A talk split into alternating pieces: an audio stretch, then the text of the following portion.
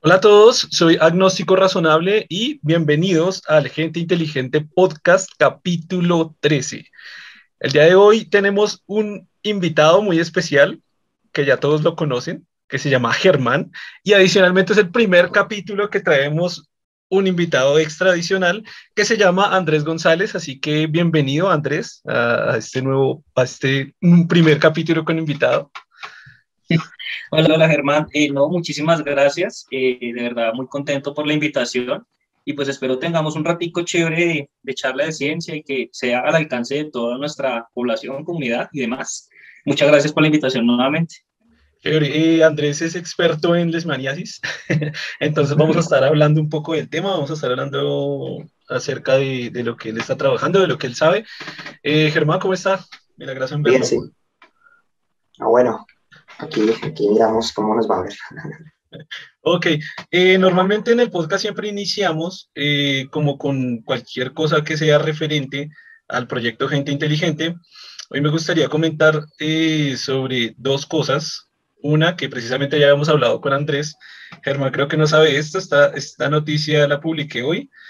Y es que Apple, bueno, Germán no sabía, Andrés ya sabía, Apple sacó un famosísimo producto que es un trapo, que lo denominaron el trapo, y que sirve para limpiar pantallas de, de sus productos. el, producto, el producto vale casi 70 mil pesos, unos 19 dólares. Eh, lo sacaron al mercado y bueno, esa parte ya la sabía Andrés, no la sabía Germán. La noticia de hoy fue que precisamente el trapo se agotó, agotó todas las existencias en la tienda de Apple.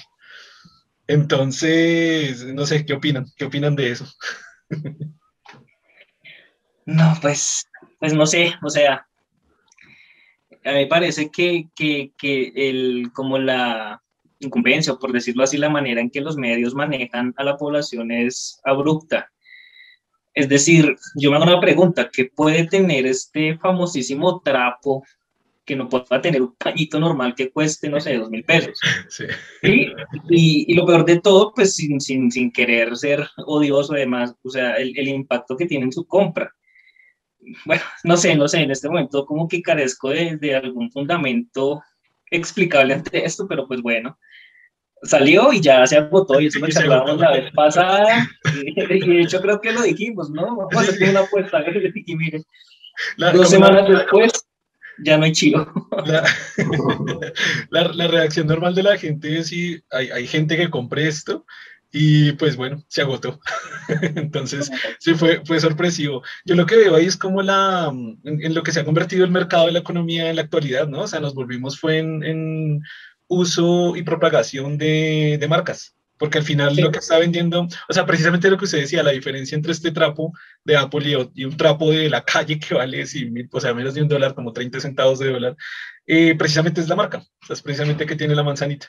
Y esa manzanita le hace subir el costo de, de menos de medio dólar a, ¿cuánto dije? 19 dólares. O sea, es increíble. Y, y, es muy curioso como el, el, prestigio que se le da, o sea, como los, el prestigio que se le da a nivel individual como personas por el hecho de tener y de usar una, precisamente una marca que tiene un reconocimiento, que impone un nombre, que hay una como comercialización. Entonces sí que es bien curioso el, el estado en el que nos encontramos, ¿no? La, vez pasada hablamos con Germán, claro que fuera del podcast, sobre los videojuegos, que entonces ahora usted, y también hay una visión, una visión interesante de lo que es la propiedad, porque ahora en los videojuegos pues usted compra una espada o compra una metralleta, y la metralleta pues ya tiene un costo, es decir, ya se está pagando por cosas virtuales, por cosas totalmente intangibles, se está pagando por eso y además es una posesión se, está pagando por tener un producto que es de su, de su, valga la redundancia, de su propiedad, pero es intangible y le está pagando por él. Entonces, eh, no sé, el mercado está teniendo una, se está convirtiendo de una manera muy extraña, muy rara, ¿no? Ya, ya no se paga por los productos esenciales, que fue casi como inició el capitalismo, que fue como el reemplazo de este trueque y, y, cuando se instaló la moneda, sino que ahora se está haciendo es por, por cosas intangibles y, y por marcas y, y, o sea, o sea, no sé, entonces me parece como un poquito preocupante, ¿no? después que, sí, que, que, se, que, se, hará, es como muy, muy raro, no sé.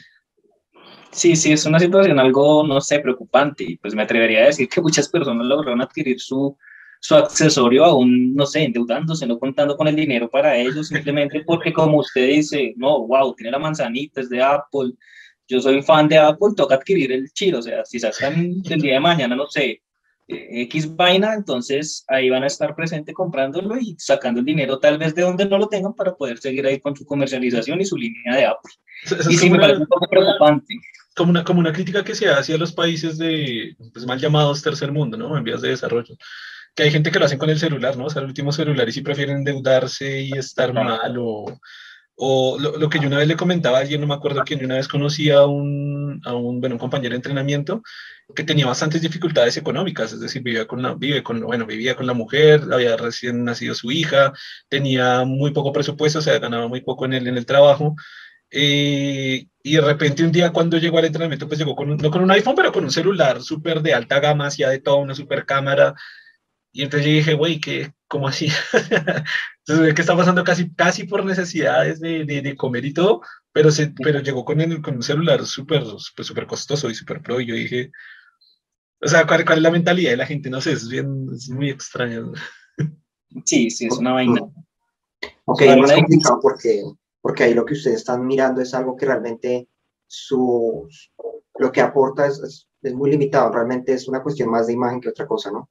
Digamos, cuando ustedes hablan del caso de que usted compra el super celular, pues realmente sea algo tangible, ¿no? En el sentido de que si tiene una muy buena cámara, entonces en teoría sí se está aportando cosas muy exclusivas, ¿no?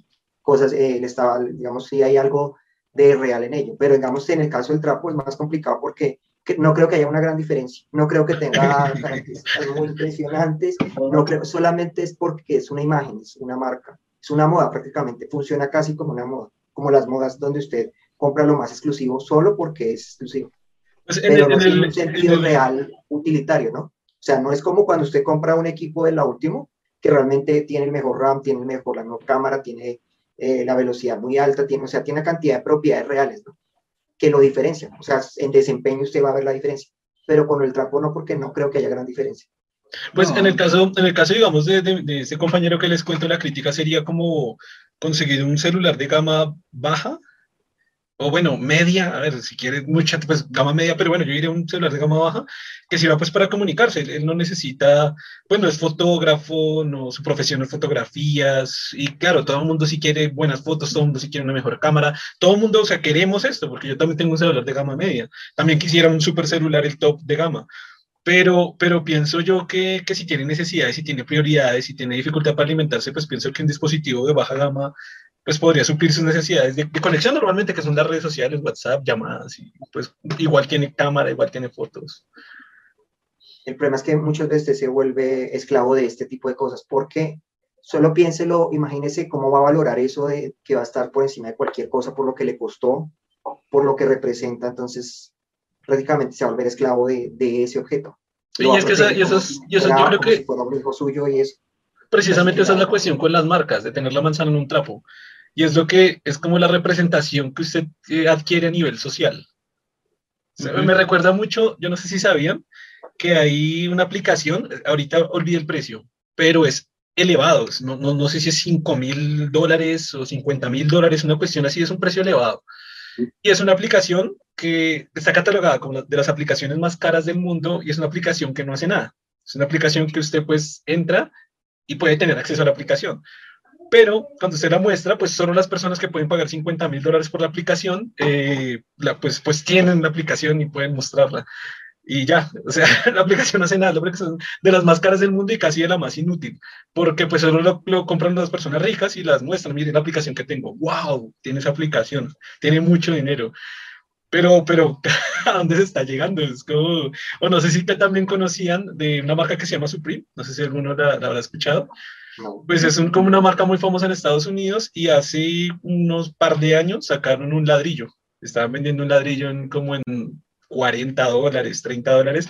¿Por qué? Pues porque tenían la marca Supreme. E, ellos se, ellos se caracterizan por sacar productos así extraños. Ok, ¿cuál es el, el, el objetivo de marketing de ellos? O más bien el, modelo de negocio de ellos es sacar un número de productos que sean limitados. Es decir, vamos a sacar de esto 200, de X cosa 200 y lo venden a un precio sí de 20 dólares, pero claro, sacan un, ladrillo de 20 dólares y como se acaban ahora lo están revendiendo como en 100 dólares, como en 150, como en 200 porque comienza a subir el precio porque, pues porque es único. Y entonces uno dice, güey, ya están vendiendo ladrillos a, 20 dólares y a 200 dólares y aplicaciones que no hacen nada, no, no, hacen absolutamente nada en 50 mil dólares y trapos en, en 20 dólares, güey, que es que, que es muy raro, es muy raro, es demasiado raro. Es más por un estatus, pienso yo lo que decía Germán también, una imagen. Entonces, eh, tal vez si yo compro el iTrapo, eh, me hace eh, sentirme en un perfil más elevado en la sociedad y soy del grupo de las personas que pueden adquirir este tipo de, de, marca, entonces seré más respetado, entonces, no sé, pienso yo que el, el, pensamiento humano se limita a ese tipo de cosas, ¿sí? O sea, imagínese, comprar un ladrillo de X dólares simplemente porque tiene estampada una marca que es muy popular que está asociada a gente con dinero, que está asociada a gente con estatus y simplemente la consigo para hacer parte de un grupo del que realmente no soy, pues porque, como digo, compro el iTrapo, pero no tengo los 5 mil pesos, los, dólares para comprar el desayuno, ¿sí? Entonces es una vaina, es como una involución, ¿sí? Desde el punto de vista biológico ya es sí, una, vaina, es como una involución. Sí, exacto.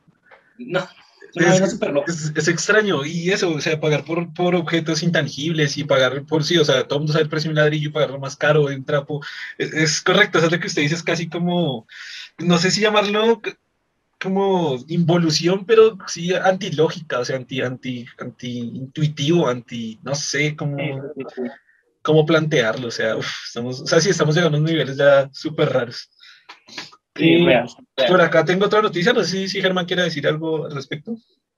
Pues es que realmente si usted lo observa, ahí lo que se juega es con la emocionalidad, porque lo que están planteando básicamente es, cuando usted dice es que cuando compro algo pertenezco a un grupo, realmente lo que, lo que la persona quiere es eso, exactamente, lograr eso. Al obtener, al comprar ese objeto, pertenecer a un grupo, porque hay una necesidad primitiva del hombre de pertenecer a alguien, de pertenecer a ese grupo, de ser parte de un grupo realmente lo que se explota es la emocionalidad finalmente. Pues yo creo que sí, dos cosas, o sea, la parte de pertenecer a un grupo y también la parte de, de como de distinguirse de alguna manera. Es decir, como, como que en el capitalismo siempre fue distinguible lo que, lo que hablamos la vez pasada con Germán en un podcast, no, no me acuerdo qué capítulo, y es decir, como cuando, cuando se construyó el capitalismo, el que tenía las bodegas eh, grandes de los grandes cultivos, que fue la primera vez que el hombre empezó a cultivar y a tener bultos de trigo, pues él ya representaba una, una característica más representable como, como macho en una sociedad. O, y, eso, y eso quizás le daba acceso a más, a, tener más condiciones de reproductibilidad, por lo menos. O por lo menos ser un líder de un grupo, que sería así como el, el, capataz, el, que tiene más propiedades. Y creo que, sé que es, como, es como casi jugar con nuestros sentidos primitivos. Porque es como, como que estas personas están sintiendo exactamente eso, ¿no? Como una distinción social por tener un trapo de, de Apple. Y pareciera que hubiera una distinción social de, que en algún momento en una sociedad sí, sí funcionó, pero ahora, igual ahora no sé si funciona, porque si alguien tiene el ladrillo de Supreme, lo sacaría y diría, mira, yo lo tengo, y es casi de las 100 personas en el mundo que lo tendría, o mil, no sé cuántos ladrillos habrán hechos. Entonces, sí, hay como una distinción ahí extraña, hay como una distinción, un reconocimiento social extraño, o sea, como, es como jugar con nuestra biología, pienso yo pero falseando el, el objetivo primario de, como tal de lo que se busca. Digamos, cuando, cuando usted, eh, digamos, eso se impulsa en objetivo, ¿no? Por ejemplo, digamos, recursos. Si usted realmente tiene la capacidad de comprarse ese objeto que es muy caro, implica que también tiene otros objetos mucho más caros. O sea, solo es como una demostración.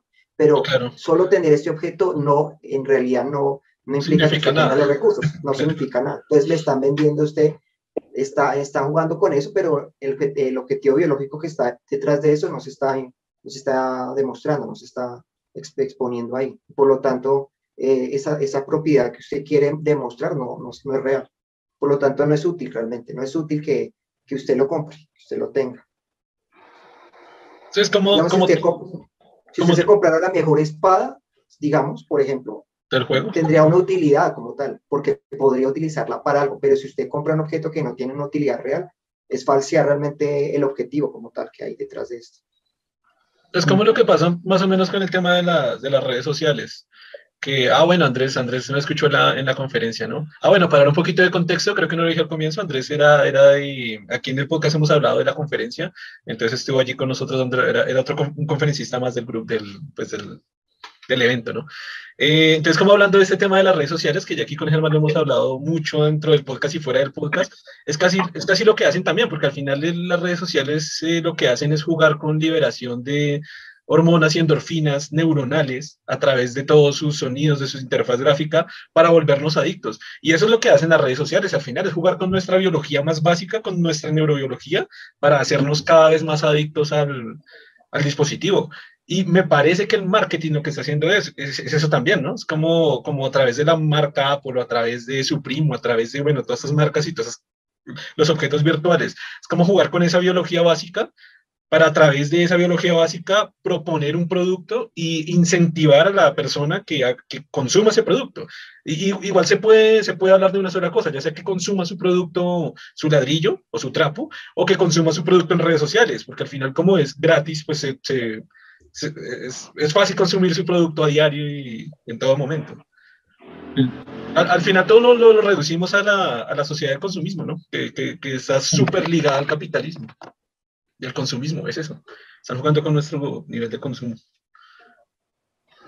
Claro, lo que pasa es que el marketing infla, le, da, le da propiedades que no tienen a los productos como tal. Le, le, agrega una cantidad de propiedades que no tienen, falseando, digamos, los conceptos. Ese es el gran problema. El problema no es que el marketing venda porque pues es objetivo, sino que falsee y le dé propiedades a, de, a objetos que no la tienen. Por lo tanto, pues es un problema, porque entonces la gente tiene objetos que no van a tener valor real. Pero es que lo, lo, lo curioso, lo curioso es que lo hacen detrás de la marca, porque por ejemplo con el trapo, la publicidad era pues era para limpiar su pantalla de productos Apple. Solo decían eso, no estaban atribuyendo ningún, ninguna, ninguna propiedad más allá de eso. Pero creo que lo hacen es a través de, de la marca, como la marca es la que representa algo mucho más grande.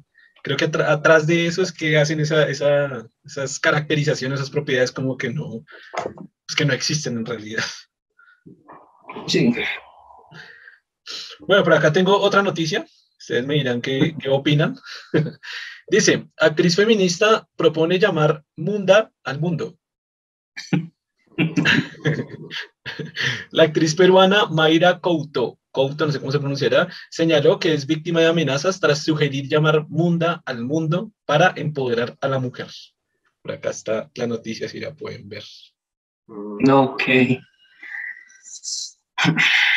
Bueno, pues ¿Qué opinas? Al igual, al igual que como con el tema de, de, del iTrapo, pues no sé. Esto todo me lleva a mí a una, como una conclusión o pensar mucho en, en, en la posición del humano dentro de, de, de, su rol trófico, por así decirlo.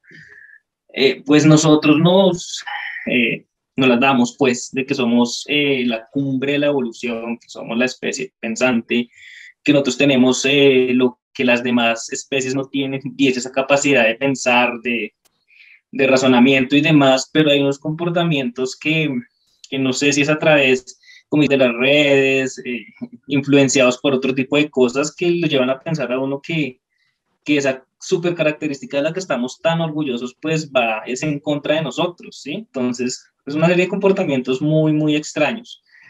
Pues no sé, no sé cómo calificar esto, este tema que, acaba de decir ahí, pero pues sí es algo muy, no sé, que sale como del curso normal.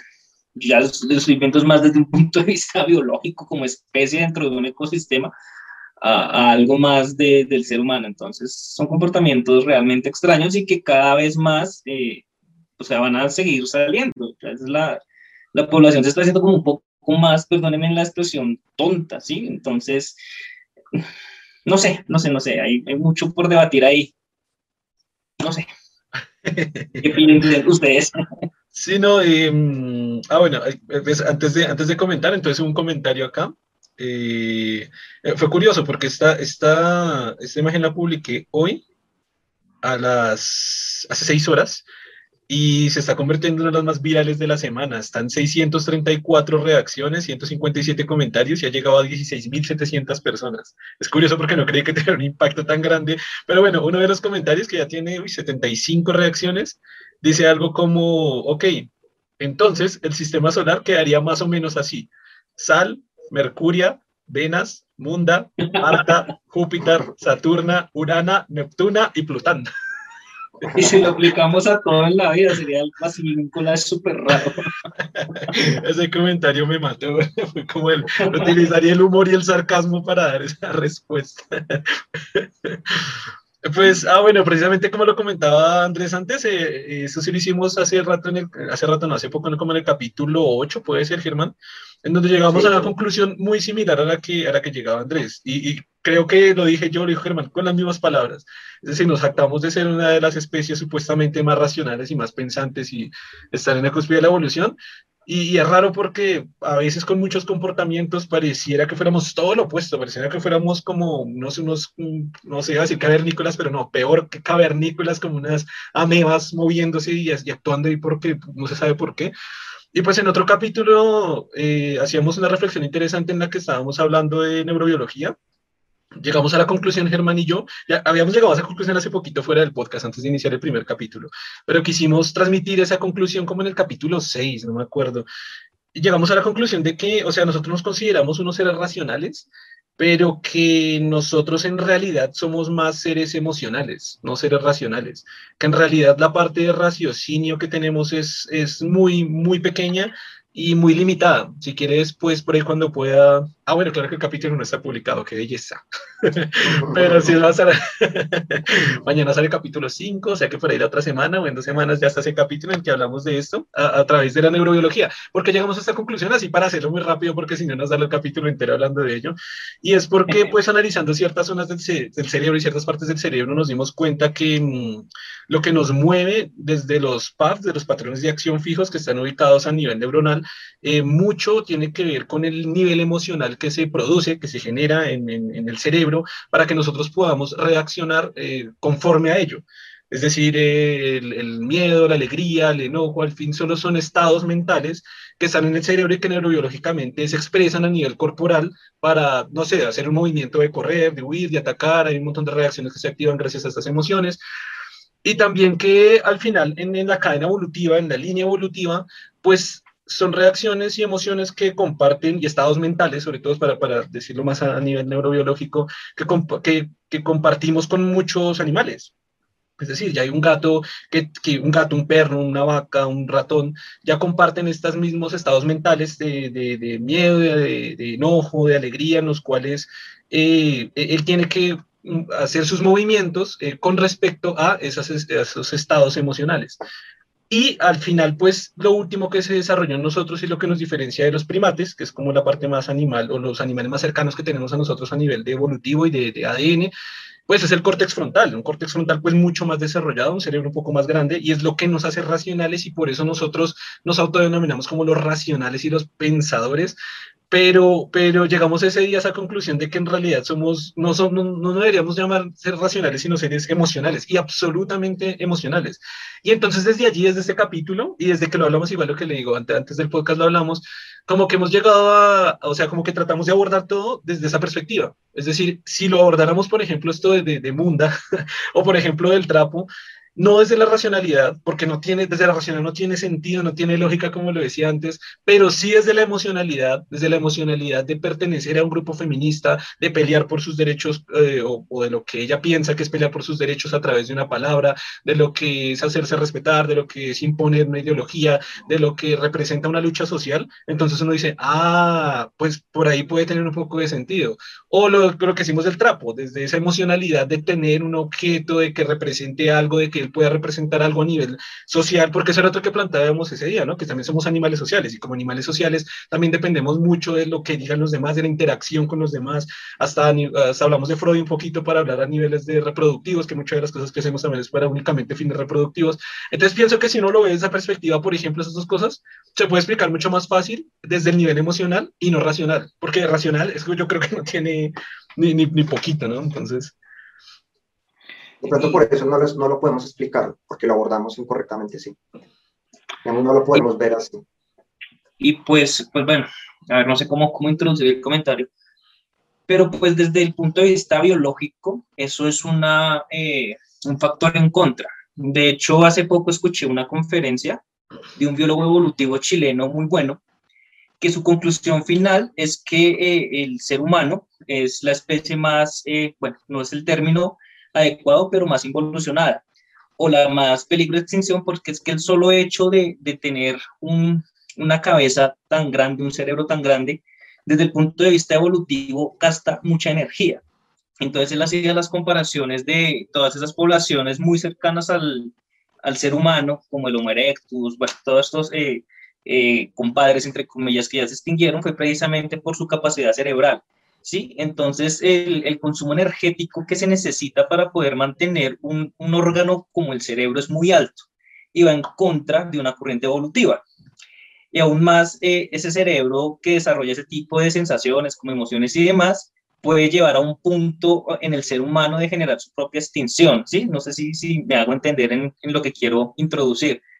Entonces, eh, si lo abordamos desde la ciencia, desde lo que habla la evolución, eh, nosotros somos una especie altamente eh, expuesta a una extinción precisamente por eso, por mantener nuestro estatus desde el punto de vista evolutivo y mantener esa capacidad tan grande que tenemos que es el cerebro.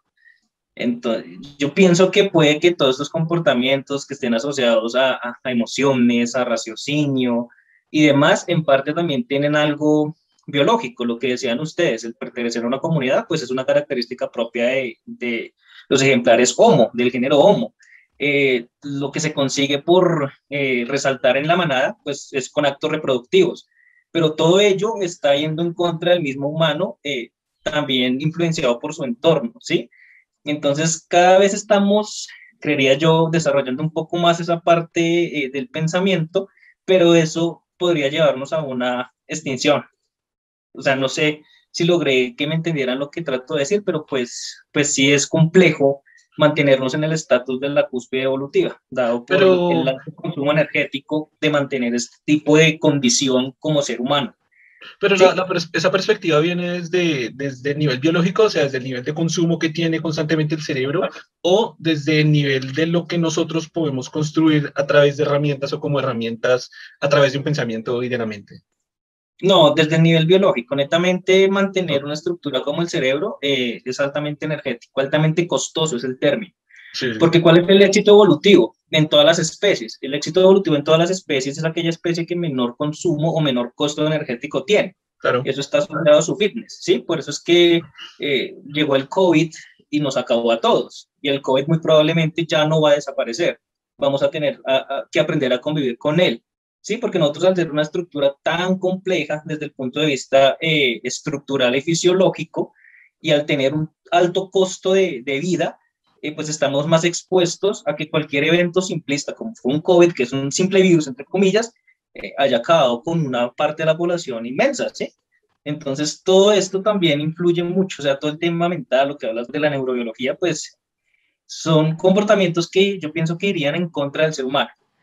Y por ende podríamos, es que estamos nosotros condenados a una extinción masi- masiva por ese tipo de cosas también, ya hablando un poquitico no tan biológico.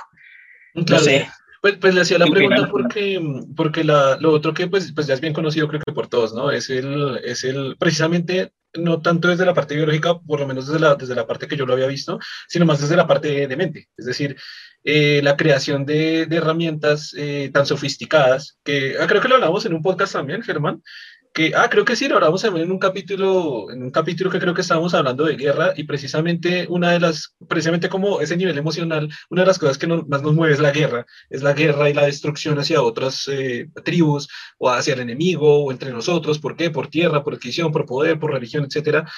Y, y que pues esta creación de herramientas constantes cada vez más sofisticadas, pues estaba, estábamos matándonos entre nosotros, pero no era lo suficiente pues, como para acabar con tanta población hasta que se desarrolló la bomba atómica. Y afortunadamente, pues también los propios humanos eh, dijeron o dijimos en algún momento, bueno, esto ya, esto ya si, si las explotamos, ya, ya nos vamos a matar todos porque ya son tan poderosas que son capaces de hacer un, un daño reversible a toda la humanidad. Pero lo veíamos así más por el lado desde, desde, la, desde la mente como tal, no desde la creación de herramientas o de, de, de, de sí, objetos que tenemos para destruirnos y matarnos. Pero, pero es interesante esa perspectiva de ya más a nivel, a nivel biológico. De, de, de, Claro, de mantener dependientes de la máquina, porque nuestra mente, una mente, esta mente requiere, eh, esta- este consumo energético tan alto requiere que tengamos máquinas que maximicen la eficiencia. Entonces no podemos, digamos, ese es nuestro éxito realmente, las máquinas, nuestra asociación con las máquinas. Realmente si pasar un evento donde las máquinas dejaran de funcionar, estaríamos realmente en un riesgo grande porque somos muy dependientes a ellas. Y digamos que fue nuestro, nuestro potencial fue realmente ahí, ¿no? Otras especies están más adaptadas realmente al medio y pueden vivir sin las máquinas, sin una máquina, pueden vivir directamente con el medio sin ningún ayudante como tal, pero nosotros requerimos las máquinas para... Pues no, no tanto máquinas, sino herramientas como tal, diría yo. Porque pues, si le quitamos las máquinas, todavía un nivel de supervivencia básico. Pero si le quitamos las herramientas, es decir, ya si le quitamos un pedazo de palo, un pedazo, un martillo o algo, yo creo que ya el humano, o la ropa, o sea, al final todo es una herramienta, ¿no? Si le quita algo, pues ya queda un humano muy, muy, muy, o sea, tremendamente vulnerable al, al, al entorno, ¿no? Somos una especie demasiado vulnerable realmente. O sea, somos una de las pocas especies que necesitamos alrededor de qué? Nueve años, diez años para poder estar solos en el medio, en el entorno.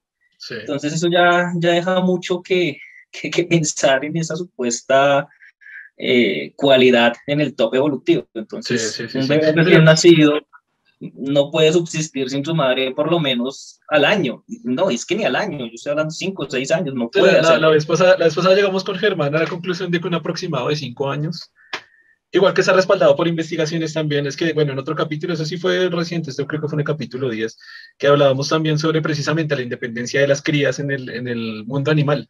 Y la independencia de las crías en el mundo animal, yo afirmo en ese capítulo y pues lo sigo sosteniendo que el humano es la peor, la que es la más débil, es la que entre todos los... Yo no conozco un animal que demore tanto tiempo para poder subsistir por sí solo. Y creo que no hay, es como que... Luego le creo que también, bueno, no sé si el comentario venga a caso, pero también como el desarrollo de esas herramientas y máquinas, como computadoras y demás, hace que esa independencia se prolongue por más tiempo. O sea, uno ve casos en donde personas de 20, 30 aún dependen de, de su eh, estructura materna porque está en un entorno de máquinas, no, no, explora, no conoce el mundo, bueno, no sé, no sé cómo tratar de decirlo, pero pues pienso que es una característica que es una de las peores dentro del reino animal y que cada vez se hace más larga. larga, pero, no, no, le entendí muy bien a qué se refiere, como gente ya adulta que está viendo todo, o sea, que dependen de sus padres. Sí, hay mucha gente adulta que depende de, de, de sus figuras paternas y no porque sea una persona incapaz, sino porque el entorno en el que está no le ha permitido salir y explorar más allá de lo que tiene en, en, su hogar, digamos que ese sería el entorno. Entonces es una característica no biológica que está influyendo en un proceso biológico. Entonces muchas personas, eh, puede que a los 20 años eh, sigan con esto, ya en el momento que pierdan un familiar o pierdan esa figura parental, ya de ahí en adelante no sepan qué hacer. Entonces son personas que ah, pueden... ya, ah, ok, le entiendo, le entiendo la perspectiva. Que claro, en, el caso de que, queden como solos, quedan como vulnerables de nuevo, y ya siendo adultos. Claro, quedan vulnerables. Entonces, si, lo miramos desde un punto de vista biológico, pues ese, ese plazo o ese periodo que inicialmente era como cinco años, se está prolongando a los 10, a los 15, a, a, 30, a 40. ¿Qué pasa? Es que pasa, es que pasa. Hay personas que, que, que en su entorno ha sido así toda su vida pierden como ese equilibrio y ese suelo y tienen que eh, enfrentarse a la vida por sí solos. Ya no pueden. Desfallecen. O sea, no pueden. Sí, sí, sí, está, interesante esa, perspectiva. No sé, no sé, entonces es una locura. O sea, claro, claro, porque digamos cuando, o sea, no lo había entendido, digamos que claro, para, digamos, darle la explicación al, al fenómeno de por qué sucede eso ya sería más a nivel mucho bueno, ahora es como a nivel social, cultural, económico, que influyen. Hace poco vi un reportaje, uff, no me acuerdo de qué fuente, creo que fue de DW, no me acuerdo. Y precisamente hablaban de eso, de las personas que no pueden independizarse de los padres, pero claro, eh, estaban, o sea, era otra perspectiva, porque ya lo estaban metiendo desde el lado económico, social, cultural, de por qué estaba pasando, y otras regiones, otros países que siempre, o sea, la, casi la mayoría de los 18 ya no están viviendo con los papás, depende de la región, depende de, de la situación económica, que hay países que no pueden dar independencia total a, a, la persona pues que se está criando y no pueden independizarse tan fácil, pero, pero es interesante esa, esa perspectiva, que, que, que, que, bueno, independientemente de los fines, acá, si se ve desde la perspectiva biológica, si pareciera que no fuera independiente la cría hasta que, hasta que mejor dicho, casi Yo estaba pensando más extremo en el sentido, digamos, eh, vivir en una ciudad, digamos, eh, digamos, digamos, el ser humano no es capaz de vivir sin ropa, en la ciudad no tendría, tendría dificultad para encontrar un alimento si no tiene dinero para comprarlo. Por lo tanto, en realidad, con todos los recursos que tiene, está muy limitado a, lo que el entorno social le provea. Y, está, y, y, si, digamos, el ser humano fuese abandonado en la selva probablemente moriría muy rápidamente. una persona que ha estado en la ciudad y fuese abandonado en la selva moriría rápidamente porque no sabría dónde conseguir alimentos, no tendría idea de, de, cómo olfatear y, encontrar una presa, suponiendo que otras especies ya lo tienen. Entonces, prácticamente moriría. Pero no sabe hacer persona lo que hace en, en entorno indefenso en ese sentido, moriría muy rápidamente. Yo le, le había comentado, con Germán ya le habíamos hablado. Lo otro que lo que ustedes están diciendo, de que por ejemplo, somos la única especie que requiere ropa, ropa. Otras especies no requieren ropa. Somos una de las pocas que requiere ropa y que si no tuviésemos ropa, podemos morir o podemos sufrir daños graves, sea por el sol o por lo que sea. no, pero sí, los, los, perritos de los ricos sí necesitan ropa. No creo. No crees. porque quizás nos acostumbraron, pero no, es un perro perfectamente puede. Lo cual es maltrato animal, hago, hago, hago la acotación. Sí, sí, sí, hay como. Uy, había una frase muy interesante en humanista que decía. Ah, es como decir, el, el trato muy inferior a los animales es eh, maltrato animal, pero también lo es, no, no va a la frase, pero algo así, pero también lo es el tratarlo como un humano. Eh, no, es la humanización la humanización es, es, el peor maltrato animal que puede haber. Y, sí, bueno, qué pena que yo aquí todo el tiempo hablando desde el punto de vista de la ciencia, pero es que... No, no, esa es la idea. De, de, hecho, aquí en este podcast creo que es de, lo que más hablamos. Yo también creo que todas esas eh, esos factores que ustedes mencionan, económicos, sociales, de gobiernos, X, Y o Z, pues de alguna manera influyen, como digo yo, influyen en lo biológico, ¿sí? O sea, digamos en un país que la independencia sea a los 50 años, no lo estoy inventando, pues pese a que es un factor netamente eh, eh, diferente a algo biológico, pues termina influenciando en ello. ¿Sí? Entonces son variables que, que nada tienen que ver con el proceso biológico, pero que de alguna manera influyen en este. Entonces es algo súper loco y lo que decía Germán es muy cierto, o sea, suelten un humano en la selva y, y no lo logra, no lo logra, aún sabiendo que, lo, o sea, si hubiese generado ese instinto, lo logra, porque uno en la selva puede subsistir comiendo plantas. De hecho, los insectos, algunos animales tienen mayor contenido proteico que todo lo que nosotros comemos actualmente. Eh, bueno, una serie de cuestiones ahí también. Y una característica súper interesante ahora sí desde el punto de vista biológico, que como que va en contra del tema evolutivo, es precisamente eso, como la protección ante el medio. Entonces, hay muchas especies que tienen pelo, pluma, escama, tienen garra, colmillo y demás para defenderse, pero el ser humano perdió todas esas características y tal vez las cambió por la capacidad de pensar y generar armas y vestimenta a partir de animales. Pero ¿por qué ese cambio tan, tan brusco si sabemos que el coste energético de mantener el cerebro es más alto que el de producir pelo en una especie? ¿sí? Entonces son preguntas como desde el punto de vista biológico que uno dice, pero hey, o sea, ¿qué pasó en este punto donde salimos nosotros eh, como especie. O sea, ¿cuál es el objetivo de todo esto? ¿Sí? Entonces puede que, volviendo al tema, todas estas vainas eh, no biológicas influyen demasiado en el tema biológico. Pero ¿cómo, también ¿cómo, lo respondería usted? La pregunta que usted planteó. No, no, es que no, es, digamos que es como un eslabón perdido, ¿sí? No, no podría yo dar respuesta, o sea, no, no tendría una explicación lógica a que venga una especie con pelo garras que se pueda defender del entorno, del frío y demás, y evolucione, o su siguiente eslabón en la cadena evolutiva sea una especie sin pelo que necesite eh, buscar un accesorio para no morir de frío en el invierno, ¿sí? Que sus garras se conviertan en unas estructuras más pequeñas uñas que necesiten encontrar armas para poder subsistir. Yo no lo estoy afirmando, no estoy diciendo que sea la, la, verdad absoluta, es mi punto de vista, pero yo creería que, que si seguimos el curso normal evolutivo, pues esperaría una estructura tal vez un poco más adaptada en el medio, ¿sí? No sé, no sé si el paso de, de, de ese tipo de estructuras a lo que somos ahorita realmente fue una ganancia o fue una pérdida. Eso solo el tiempo no lo dirá, no sé. Son muchas cosas dentro de, desde el punto de vista evolutivo que uno se pregunta, pero ¿por qué esto? ¿Por qué lo otro? ¿Por qué no así? ¿Por qué no así? Pero es que también hay muchas aristas desde donde se pueden abordar este tipo de cuestiones. Pues yo, o sea, desde mi perspectiva, desde mi perspectiva, pues también eh, eh, a nivel pues evolutivo y genético, yo lo veo más como la, el cambio de mutaciones aleatorio que hay en, en, todas las especies.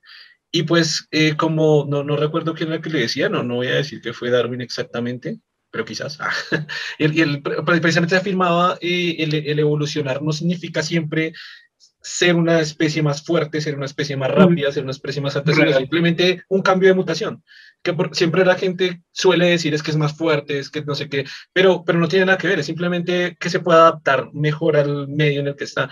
Y esos cambios aleatorios mutacionales también pueden hacer que especies, por ejemplo, hay, hay unos no sé si son, no sé si el nombre exacto son los venados, unos que tienen estos cuernos gigantescos, que evolutivamente hacían que los cuernos sean más grandes, sean más grandes, sean más grandes, hasta que llegaron a un punto que se quedaban bloqueados en los, en los árboles, se quedaban bloqueados entre las piedras, y, comenzaban a morir todos los, los machos, porque los que tenían los, los cuernos grandes comenzaban a morir, comenzaban a morir, y bueno, esto, esto no, no sé si exactamente ese animal lo llevó a la extinción, pero sí han habido ejemplos de otras especies que por evolucionar, pues, pues este cambio aleatorio mutacional, pues, pues desaparecen del, pues de la, de, la existencia, ¿no? De la faz de la Tierra, precisamente porque, porque pienso que a nivel de la mutación es como mutar para allá, para allá, para allá, para allá, para allá, pues usted vivió, usted no, usted no, usted sí, usted sí no, es como, no, no interesa, o sea, si sobreviven, si no, pues desaparece la, de la existencia absoluta del universo y prosigue la vida, prosigue el, el cambio genético. Y pues al final yo lo veo desde la perspectiva de, de adelante hacia atrás, veo que que, que, que fue exitoso, o sea, la, capacidad, yo lo veo eso como la capacidad de cambiar el medio, de cambiar el entorno. El hecho de tener que utilizar, pues, eh, ropa, herramientas, todo es la, capaz, es la capacidad de, modificar su entorno para la conveniencia del individuo, que es lo que prácticamente ningún animal lo puede hacer, o si lo puede hacer, no lo puede hacer a un nivel tan extremo porque algunos animales pues pueden hacer madrigueras, pueden hacer, los aves pueden hacer algunos nidos, algunos eh, pueden hacer las termitas, pueden, tienen estructuras arquitectónicas impresionantes, pero, pero pues nosotros como especie humana sí pues nos digamos garra, nos pasamos de verga modificando el entorno tanto que precisamente como decía Germán, que ya creamos ciudades, o sea, llegamos al nivel en el que estamos. O sea. entonces, entonces pienso yo que, que, que, pues sí comparto el tema de que es muy complicado saber exactamente la razón, o sea, por qué esto en vez de este perder pelo que parece contraevolutivo, más que evolutivo, pero, pero pienso que al final pues sirvió, porque pues de esa manera estamos, estamos donde estamos, sirvió en, en ese aspecto, digamos, en, en un aspecto, en un, lado de la moneda sirvió, estamos donde estamos y ya estamos comenzando a explorar por lo menos otros planetas y ya se ve la posibilidad de que, de que podamos mudarnos a las estrellas y pienso que al final es el objetivo último de la vida, pienso yo, es el, es el objetivo último de, de la especie, que pueda perdurar a incluso cuando su propio planeta de origen no, no puede albergarlo por más tiempo.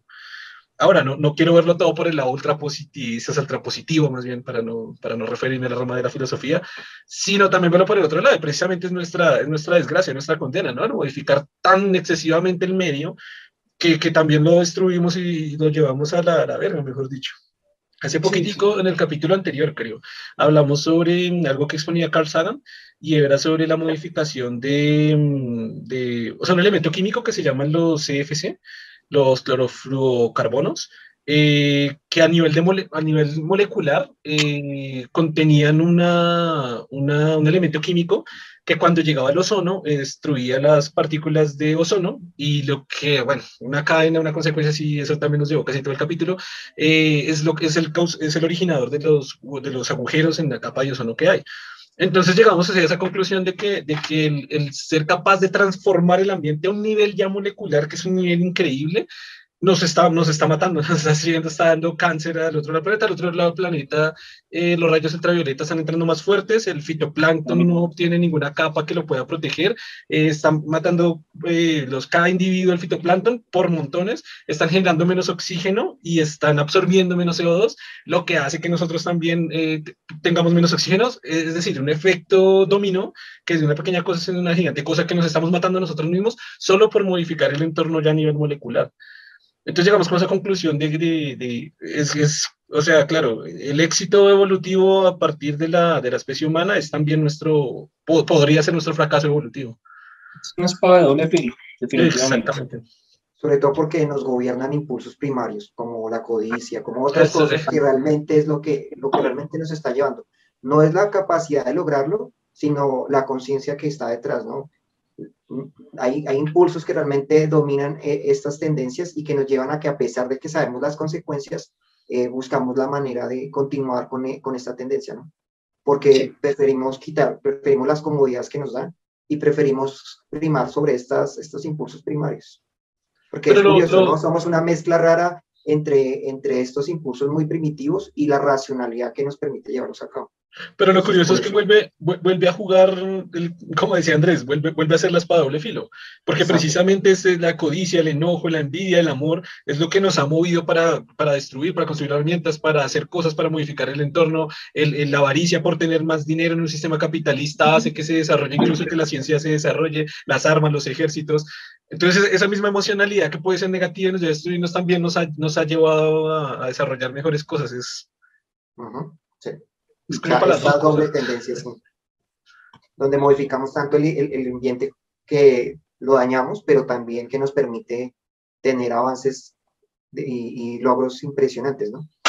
Tales como, no sé, como inclusive las vacunas y otras cosas que hemos logrado con este avance, pero también tenemos la, cuestión en contra, ¿no? De todos estos Sí, o sea, el, el, ejemplo del CFC me parecía muy bueno, era, era precisamente porque es para mejorar brutalmente hacer un cambio porque, bueno, para, para más o menos contextualizar Andrés o a los que están viendo por primera vez este podcast, este CFC fue una molécula para, para comenzar a desarrollar las neveras. Las neveras en, en la Primera Guerra Mundial eran, primero, muy ruidosas, eh, segundo, muy caras, y tercero, podían explotar, es decir, para matar a todos los de la casa, entonces como que no era, no era como una máquina muy muy recomendable. Al, al, inventar esta molécula de CFC, eh, se logró pues bajar el precio, eh, lograr que fuera inocua, eh, que no fuera inflamable, que fuera mucho más barata, que la refrigeración fuera mejor, que fuera segura, creo que ya dije segura. y así pues se crearon las neveras y se produjo neveras y la cantidad de CFC a nivel de toneladas a nivel mundial eh, también para los aire acondicionado eh, de casas y de carros. Entonces representa un mejoramiento en la calidad de vida de todos los seres humanos del planeta increíble. Pero no, es casi imposible imaginar que una molécula tan pequeñita fuera a destruir la capa de ozono, destruir el fitoplancton, aumentar las cantidades de cáncer de piel, eh, o sea, que hay un efecto en cadena que todavía persiste, que eso me parece increíble porque ya se involucra a nivel político, que ellos decían, bueno, en, en 30 años vamos a eliminar el CFC absolutamente, y decía, güey, 30 años, o sea, no mames, es que ya sabiendo la gravedad del problema, dice, ah, en 30 años, mira, vamos a ver cómo, what? Es que es donde prima más ese, ese bien de ese momento, ¿sí? O sea, pues yo pienso que, que, que en ese momento, pues el haber desarrollado ese tipo de herramientas, pues fue plus y, y no se vieron las consecuencias, sino en unos años más adelante, se empezaron a ver este tipo de consecuencias. Absolutamente. Y aún conociéndolas, eh, prima más el beneficio personal, que genera, bueno, person sí, digamos que personal, que genera ese descubrimiento al daño que le estamos haciendo al planeta. Si mal no estoy, creo, no sé si, si me equivoco, es una de las principales moléculas de efecto invernadero, lo que explicaba. No sé si es un gas, pero pues es una de las principales moléculas que contribuyen a, a la retención de, de, rayos ultravioleta que no pueden retornar, retornar perfectamente a la atmósfera, se acumulan en, en, en, el, en el ozono, en la atmósfera y hacen que eh, la temperatura del planeta incremente sumaba a ello los orificios que originan la capa de ozono, que hace que, que definitivamente esa radiación entre directa a, al ser humano. Entonces, sí, es súper chévere. Tengo mi, mi neverita para X, tengo mi accesorio, pero tengo mi melanoma en la piel porque, el, sí, porque el, la, la, radiación me está dando más fuerte que lo que me daba antes, ¿sí? Entonces es una vaina súper loca y está primando es más bien el bien personal, que es que nadie piensa en planeta. Sí. Todo el mundo piensa es en, en lo que yo invento y el beneficio que me genera, pero no se pone a pensar, hey, bueno, y este gas y este líquido, ¿qué va a pasar si se sigue acumulando? ¿Sí? Si tengan los mejores inventos del mundo, en el momento en que esta vaina se equilibre, no hay nada que hacer. Pues, precisamente, precisamente, fue otra de las conclusiones que llegaba Carl Sagan, no, no, fue de nosotros, fue, fue, directamente de Carl Sagan, y él decía, hay una imposibilidad grave en, en, la, en la proyección de problemas que tengan las herramientas o lo que se está creando eh, en el laboratorio, o sea, la especie humana. Es decir, se crea algo, sirve para algo, pero al ser humano le está quedando grande saber e, exactamente cuáles son las repercusiones que tiene eso a futuro, a largo, a, largo plazo y en el planeta. Entonces, esas, esa, esa limitación humana nos, nos, nos, nos, ha costado, nos está costando y nos puede costar muy, muy caro, o sea, caro a nivel de, de toda la vida, no toda la vida, pero la gran, gran parte de la vida en, en el planeta Tierra. Y eso es, es gravísimo. Eh, el, tema del calentamiento global, eh, pues sí, o sea, tiene un poquito que ver, pero ya va como más, o sea, concentrado obviamente al CO2 y todo lo, de, de, de, nuevo, el efecto dominó que tiene que ver con el CO2. Y, y, precisamente hablábamos con Germán la vez pasada de eso, ¿no? Que fue que pasó algo también en los 70 parecido con el plomo. El plomo se estaba metiendo en absolutamente todo y el plomo estaba creando esquizofrenia, estaba haciendo problemas eh, mentales, estaba, o sea, estaba, pues, estaba también destruyendo una, destruyendo todo, pues, la, la, especie humana, pues. Sí, los, los, niños estaban teniendo concentraciones muy altas de, de, este, de este elemento, los, estaba, los estaban dando lentamente, de cierta manera, porque lo estaba acumulando en su sangre, con todos los efectos potenciales que eso tenía. Era, era una cuestión... Terrible, terrible. y así, un sinnúmero de cosas que, que, tal vez desconocemos en el momento y más adelante vamos a empezar a, a mirar, uy, vea que los factores derivados de, de, aquella cosa en este momento nos están jugando en contra. Entonces, es una vaina ahí, como lo decíamos, una espadita ahí de doble filo, que nos da beneficio, pero a la vez, claro, y a la vez nos está haciendo alguna especie de, de daño. Bueno, sí, eh, sí, lo, que yo iba como redondear en eso era lo, de, lo que ustedes hablaban, ¿no? Lo que como, como lo que ustedes decían de que ¿qué ventajas tiene tener un cerebro tan, con un gasto energético tan alto, ¿no? Por ejemplo. Pero si usted lo ve realmente, es la cuestión de la especialización. A veces tener un órgano tan especializado como tal, como tenemos el que ha especializado, digamos, es como en otras especies donde se especializan en, en un elemento específico, pueden ser en, tener una visión muy, muy aguda o en alguna cuestión muy específica, les da una ventaja mayor sobre las otras porque esta especialización les da un potencial mayor de, de, de modificar, en nuestro caso, de modificar el ambiente, de controlarlo. Entonces, digamos que diría que ahí sí podríamos explicarlo por ese lado, ¿no? No viéndolo en términos de costo energético, sino de especialización. O sea, nosotros tenemos un órgano muy especializado, pero bastante especializado. Y es nuestra gran ventaja. Y tiene unas ventajas en ese sentido, ¿no? En, que nos permite entender el, ambiente, entender lo que, entender el, ambiente como no lo entienden otras especies. De manera que podemos encontrar patrones y podemos entender las cosas de formas que otras especies no lo, logran. Y por lo tanto podemos modificar el ambiente por este entendimiento mucho mayor. Es nuestra gran ventaja. ¿Cuál, cuál, pensarían, ¿Cuál pensarían ustedes que fuera como la solución a, a todo esto? Porque lo, lo, lo, pienso un poquito desde la perspectiva de ser lo más racional y objetivo posible con, con todo, con el mundo pero no sé si sea la solución, porque quizás desde la perspectiva de los tres, que está un poquito alineada a la perspectiva científica de las ciencias naturales, quizás estemos de acuerdo. Pero quizás si entramos acá, tenemos una conversación, o nos está escuchando un, sociólogo, o nos está escuchando un filósofo, o nos está escuchando alguien así dice, ok, no, no, no, lo que hay que hacer es controlar más desde la parte, no sé, de la justicia, de la sociedad, de mejoramiento de cultura, o, o, qué pensarían ustedes, o quizá todo, quizá desde todas las perspectivas, de la más racional, la más objetiva, pero también la más justa a nivel de justicia, desde la más social, ¿cómo lo verían ustedes? No sé. Pues de pronto, una de las soluciones es que, no sé, a ver, ahí, ahí yo sigo chocando en mi pensamiento y es esa especialización. Porque la pregunta es, ¿realmente es una ventaja entender cómo funciona el medio y poderlo modificar. ¿Realmente eso es una ventaja? ¿Qué antecedentes tenemos? Pues sabemos cómo funciona el medio, sabemos generar X cantidad de cosas que otras especies tal vez no, pero pues me atrevo a decir que más del 50% de todas esas cosas eh, tienen un efecto secundario muy inmenso a que si no se hubiese entendido eh, esa perspectiva y no se hubiese logrado desarrollar todo esto, Sí, no sé si me hago entender. Entonces, ahí sigue como mi choque. Entonces, realmente el entendimiento de todo el sistema como tal es una ventaja. Pongámonos a pensar cómo era el planeta antes de los humanos. Creo que a su manera era armónico, pues no necesitaban todo ese tipo de herramientas que nosotros tenemos actualmente para subsistir. Eh, pues como todo especie, pues así generemos las herramientas que generemos, estamos condenados a la extinción, ya sea por X, Y o Z causa. Entonces, no, no lo sé. Y una de las posibles soluciones, pues ya viéndolo así, pues pensaría yo educación, educación ambiental, educación desde el punto de vista académico, no sé, que pueda orientar mejor esa gran potencialidad que tenemos, que es pensar, proponer y entender, pero más para un pro que para un beneficio material que de alguna manera genere un daño muchísimo más alto que el beneficio que podemos tener. O lo que se me ocurre en este momento. No sé qué opinen, compañeros. ¿Qué dice Germán?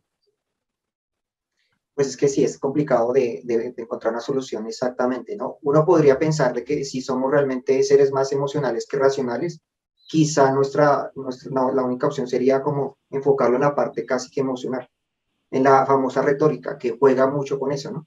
En la forma en cómo expresamos y motivamos a las personas para lograr que de alguna forma sientan una conexión con el ambiente que no tienen.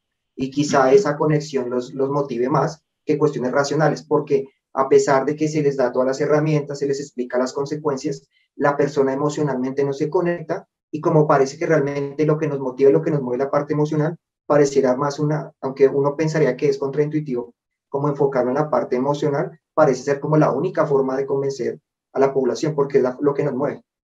Digamos, si lográramos campañas que casi que no tanto apelaran a lo, a lo racional, sino muy a lo emocional, podrían ser más exitosas.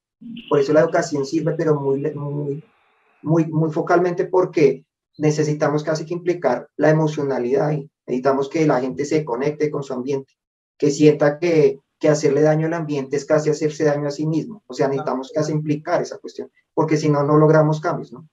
Y es a lo que juegan. Los que, los que van en contra de esto sí lo saben. Entonces juegan con la parte emocional de nuestros medios, miedos, perdón. Y por lo tanto tienen más éxito. Entonces, sí, le, dijimos, le dijimos bueno, hay que reducir los niveles de, de, producción de CO2, ¿cierto? Reducir la cantidad de energía que se consume. Pero otros dicen, no, entonces va a haber pobreza, la gente no va a tener que comer. Esta parte más emocional juega mucho mejor, entonces tienen más éxito.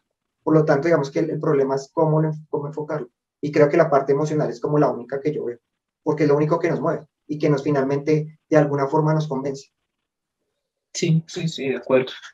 Eh, pues yo lo veo desde, o sea, mm, bueno, primero como para, eh, bueno, no sé, no sé, complementar puede ser. Lo que estaba diciendo ahorita Andrés eh, inicialmente, digamos como, o sea, yo desde la perspectiva que lo veo es, o sea, le entiendo la perspectiva que me dice de, ok, antes de los humanos, ninguna especie en la historia tuvo que modificar su medio, un poquito entre comillas, porque lo que decía, las aves y las madrigueras, etcétera, si, si, vea como sea una modificación de medio bueno, ahora me pongo a pensar qué tanto puede ser real la modificación de medio o no. Porque, por ejemplo, me pongo a pensar en los leones, que no me acuerdo el radio de, kilómetros que un león puede controlar, pero es extenso. Ahorita me voy a decir 20 kilómetros, voy a decir un número.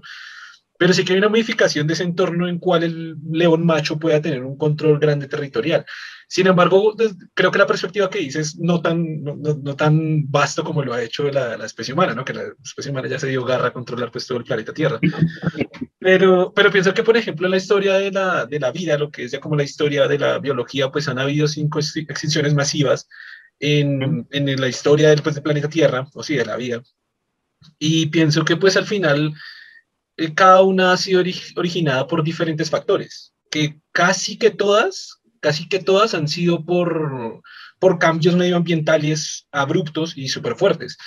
Eh, el problema es que, el problema actual es que esos cambios medioambientales los estamos generando nosotros, que es como, es como, la, es como lo que le entiende la perspectiva de Andrés, que dice, claro, pues si no, fueran, si no hubieran humanos, pues seguro todo sería verde, todo sería jungla, todo sería selva y no habrían animales destruyendo el ecosistema como lo estamos destruyendo digamos que es la perspectiva, la entiendo, pero pienso que es la perspectiva, como un, lado de la perspectiva. Pienso que el otro lado de la perspectiva, y es como lo decía, no sé si, no sé, no sé si parafraseando a Neil deGrasse Tyson o a Carl Sagan, porque hay unas cosas que se repiten en, las dos temporadas de Cosmos, y él decía, ok, los dinosaurios eh, no vinieron venir ese cometa que los destruyó.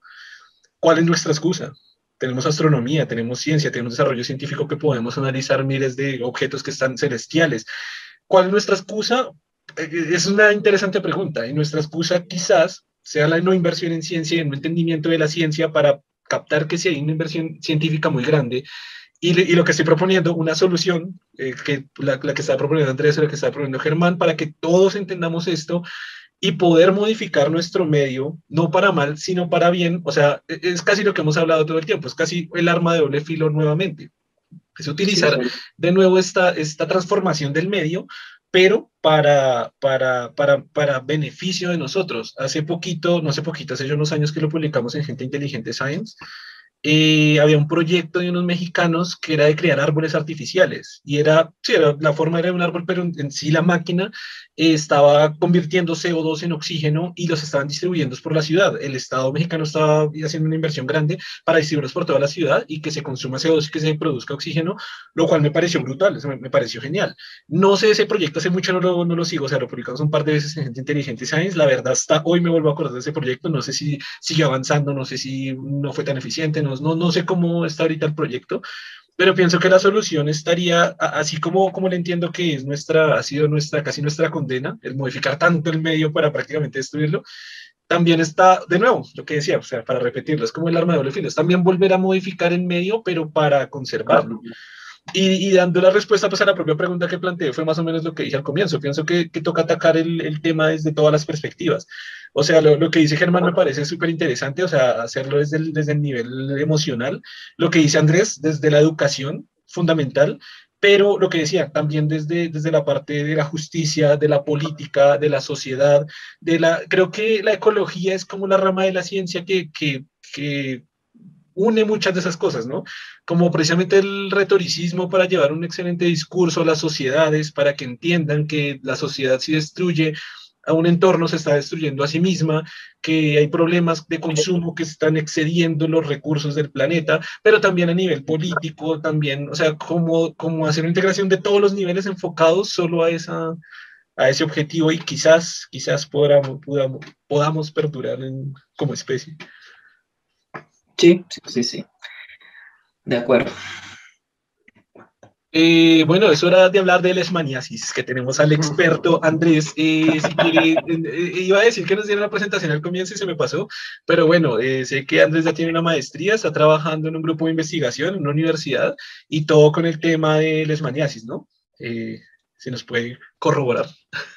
sí, sí, sí, así es. Pues tengo, soy biólogo de base, tengo una maestría en infecciones y salud entrópico.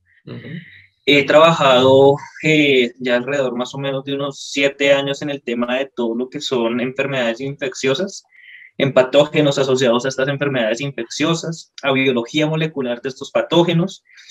Eh, hace cinco años estoy trabajando en una entidad del Estado, eh, dentro de un grupo que está categorizado en conciencias, y la línea de la leishmaniasis.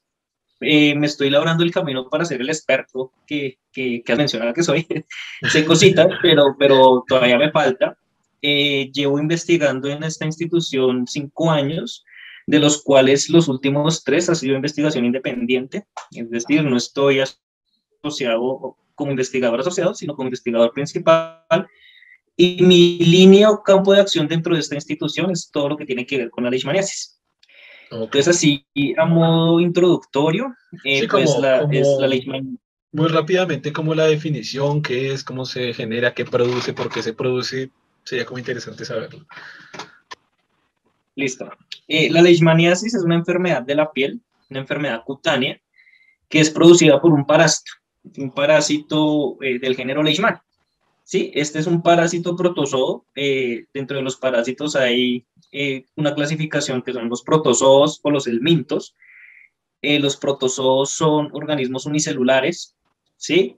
Y los helmintos pues ya tienen una fase unicelular y una fase pluricelular. Entonces, como para ponerlos en el entorno un poquitico de lo que es un helminto, son todas esas lombrices, tenias, áscaris y demás, que es como la, la, frase de, o como la estructura de mayor impacto con la que probablemente gran parte de la población se ha encontrado. Bueno. Pero si yo les hablo de leishmania, pues no van a, a, a saber, y gran parte no van a poder conocer más bien a qué tipo de microorganismo nos estamos refiriendo. Esta, una, pregunta, esta, esta clasificación es independiente del, del, reino animal, ¿no? O sea, no, no son animales. Sí, sí, sí, son, ellos son protistas. Oh, ok. Sí, entonces eh, es un parásito protozoo unicelular, eh, unicelular obligado, intracelular obligado, perdón. Es decir, que este parásito tiene que vivir sí o sí dentro de la célula hospedera del mamífero que la tiene. Me hago explicar. Eh, nosotros, eh, como mecanismo de defensa ante cualquier evento adverso, infección y demás, contamos con el sistema inmunitario. ¿sí? Nuestro sistema inmunitario es un complejo de células, componentes y demás que están en pro de la defensa del organismo. Cuando llega una bacteria, ingresa a nuestro torrente sanguíneo por X y motivo, se activa una cascada de señalización celular, molecular, que el objetivo final es la eliminación de esa bacteria o de ese patógeno. Cuando hablo de un organismo intracelular obligado, quiere decir que la leishmania tiene que vivir sí o sí dentro de una de esas células del sistema inmunitario del ser humano. Entonces uno pensaría, pero ¿cómo? Si es una célula del sistema inmunitario, ¿su objetivo acaso no es destruirla? ¿Cómo es que la leishmania puede vivir dentro de esta célula? pues es una, de las, es una de las estrategias que el parásito a lo largo de su evolución y su fitness y demás ha generado. Entonces es la estrategia reproductiva que tiene el parásito para subsistir dentro del hospedero, ya sea un mamífero o ya sea un mamífero humano. ¿Dentro de qué células eh, exactamente sea, el sistema inmune puede vivir? O sea... Dentro de los macrófagos, pero entonces les voy a explicar un poquito mejor el tema del, del, ciclo, del, del, ciclo de vida del parásito y las afecciones que este ocasiona. Entonces les comentaba que es un parásito eh, que genera una enfermedad que se llama leishmaniasis. Es una enfermedad que dentro del sistema de salud pública del país está clasificada como una enfermedad desatendida. También lo con la enfermedad del guerrillero, ¿sí? Y sus manifestaciones clínicas son todas esas llagas o úlceras que se forman en la piel. Pero que mucha gente eh, que sea desatendido, o sea, que no hay atención médica pública a él, o qué significa?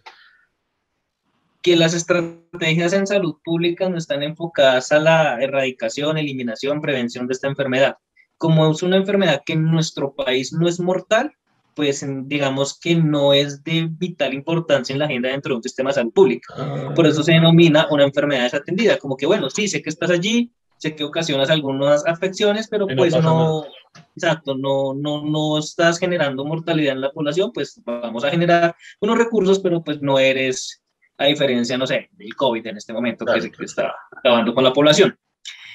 Entonces, las manifestaciones clínicas de esta enfermedad eh, son tres. Una es la leishmaniasis cutánea, en donde se genera eh, una llaga, una llaga grande en la piel, y en esa llaga o esa llaga que se forma es una reacción propia del sistema inmunitario. Entonces, lo que nosotros podemos ver ahí en esa herida es el sistema inmunitario al 100%. Hay otra, eh, otro tipo de leishmaniasis que es la leishmaniasis mucosa y esta afecta directamente a las mucosas, ya sea orales o nasales. Sí, eh, esta es un poquitico más compleja porque puede llevar inclusive a la deformación del tabique o deformación de la, toda la mucosa bucal. Entonces, desde el punto de vista de calidad de vida, pues es una enfermedad un poco compleja. Y tenemos la visceral, que no, no nos eh, compete, pero pues es la única forma mortal de la enfermedad que está asociada a lo que son todo el tema de vísceras, bueno, vísceras entre comillas como estómago, hígado y demás, en donde genera un agrandamiento excesivo de estos órganos y por misma acción del sistema inmunitario el paciente puede morir, ¿sí? Este parásito eh, se infecta o, o infecta al humano porque él vive dentro de un vector. Entonces tenemos una mosquita que le llamamos mosca de arena. Esta mosca de arena pica a un mamífero infectado con leishmania para alimentarse. En el momento que pica, succiona sangre y ahí succiona una forma del parásito que se denomina promastigote. Eh, este promastigote eh, va a, generar ciertos cambios dentro del intestino del parásito y cuando el mosco va y pica a otro mamífero, pues lo transmite. ¿sí? Nosotros somos como un hospedero intermedio. ¿sí? Entonces, en el momento en que la mosquita nos pica, eh, lo que genera el parásito en la mosca, en su tracto digestivo, es como un atoramiento, por así decirlo. Entonces, la mosca, ¿qué es lo que hace? La mosca pica y como tiene esa sensación de atoramiento en su probóscide, que vendría siendo algo homólogo a nuestra garganta, lo que hace es vomitar. Entonces, tan pronto el animal se alimenta, el insecto se alimenta, eh, vomita parte de lo que se alimentó y es ahí donde está el parásito e ingresa a nuestro torrente sanguíneo. Y empieza todo su proceso de infección. ¿Sí? Entonces, leishmania, como les decía, como necesita el macrófago, que es la célula de nuestro sistema inmunitario, que es una de las que primero interactúa para la eliminación de este patógeno, pues de alguna manera eh, invade el macrófago, ¿sí? hace que el macrófago se la trague, eh, hablando coloquialmente. Sí, sí. Y cuando leishmania está dentro del macrófago, eh, lo que hace es modificar toda su maquinaria para obligar al macrófago a hacer unas actividades que le permiten a ella reproducirse. Uno de los claros ejemplos es lo que estoy haciendo ahorita. Entonces, Leishmania necesita mucha energía para poderse reproducir dentro del macrófago. La energía la puede tomar de los lípidos. Entonces, ¿qué es lo que hace Leishmania? Leishmania bloquea toda la respuesta inmune del macrófago, es decir, lo vuelve un zombie, y aparte de volverlo un zombie, lo obliga a que produzca muchos lípidos. Entonces, el macrófago empieza a producir lípidos y son unas estructuras que se llaman balsas lipídicas que se hacen en la periferia del macrófago. En esas balsas lipídicas, Leishmania la toma como suplemento energético. ¿Sí? ¿Energético para qué? Para reproducirse. Cuando ya el macrófago está invadido por muchas leishmanias, detiene esa producción de, de lípidos, porque esa misma producción de lípidos está asociada a una respuesta inmune mayor, la detiene para que el sistema inmunitario no, o sea, lo domina para que el sistema inmunitario no los pueda acabar y coge ese macrófago que está repleto, lo rompe y sale al medio e infecta más macrófagos. Entonces ese es el, el mecanismo eh, reproductivo de este parásito. Me gustaría, me gustaría, saber, o sea, no sé si nos puede explicar así más o menos, o, eh, sea, exactamente cómo, o sea, es más increíble que un, que un animal pueda hacerle algo tan específico a, a una célula, ¿no? Prácticamente el, macrófago es una célula. O sea, exactamente cómo, no sé si, no sé si se puede así tan a fondo a nivel químico o electroquímico o molecular, o no sé cómo exactamente vuelve a ese macrófago zombie, cómo, cómo lo hace, o sea, un animal que haga eso me parece increíble. Pues bueno, todo esto está asociado eh, a rutas bioquímicas que a su vez está asociado a genes. ¿sí? Entonces los genes eh, dentro del genoma de cualquier organismo vivo son aquellas eh, regiones del ADN que contienen información para un producto en específico. ¿Cuál es el producto? Una proteína X. De, desde el momento que entra Leishmania, ella empieza a modificar eh, esa maquinaria. Vamos a, a, dar un ejemplo de algo como coloquial para que sea algo entendible. Digamos que el macrófago, cuando fagocita un patógeno, no hablemos de Leishmania, produce una proteína que es la encargada de matar ese patógeno. ¿sí? Entonces, tan pronto el macrófago se la traga, en su memoria, entre comillas memoria, en su memoria molecular, está que esa proteína se tiene que producir. ¿Por qué? Porque se tiene que eliminar el patógeno.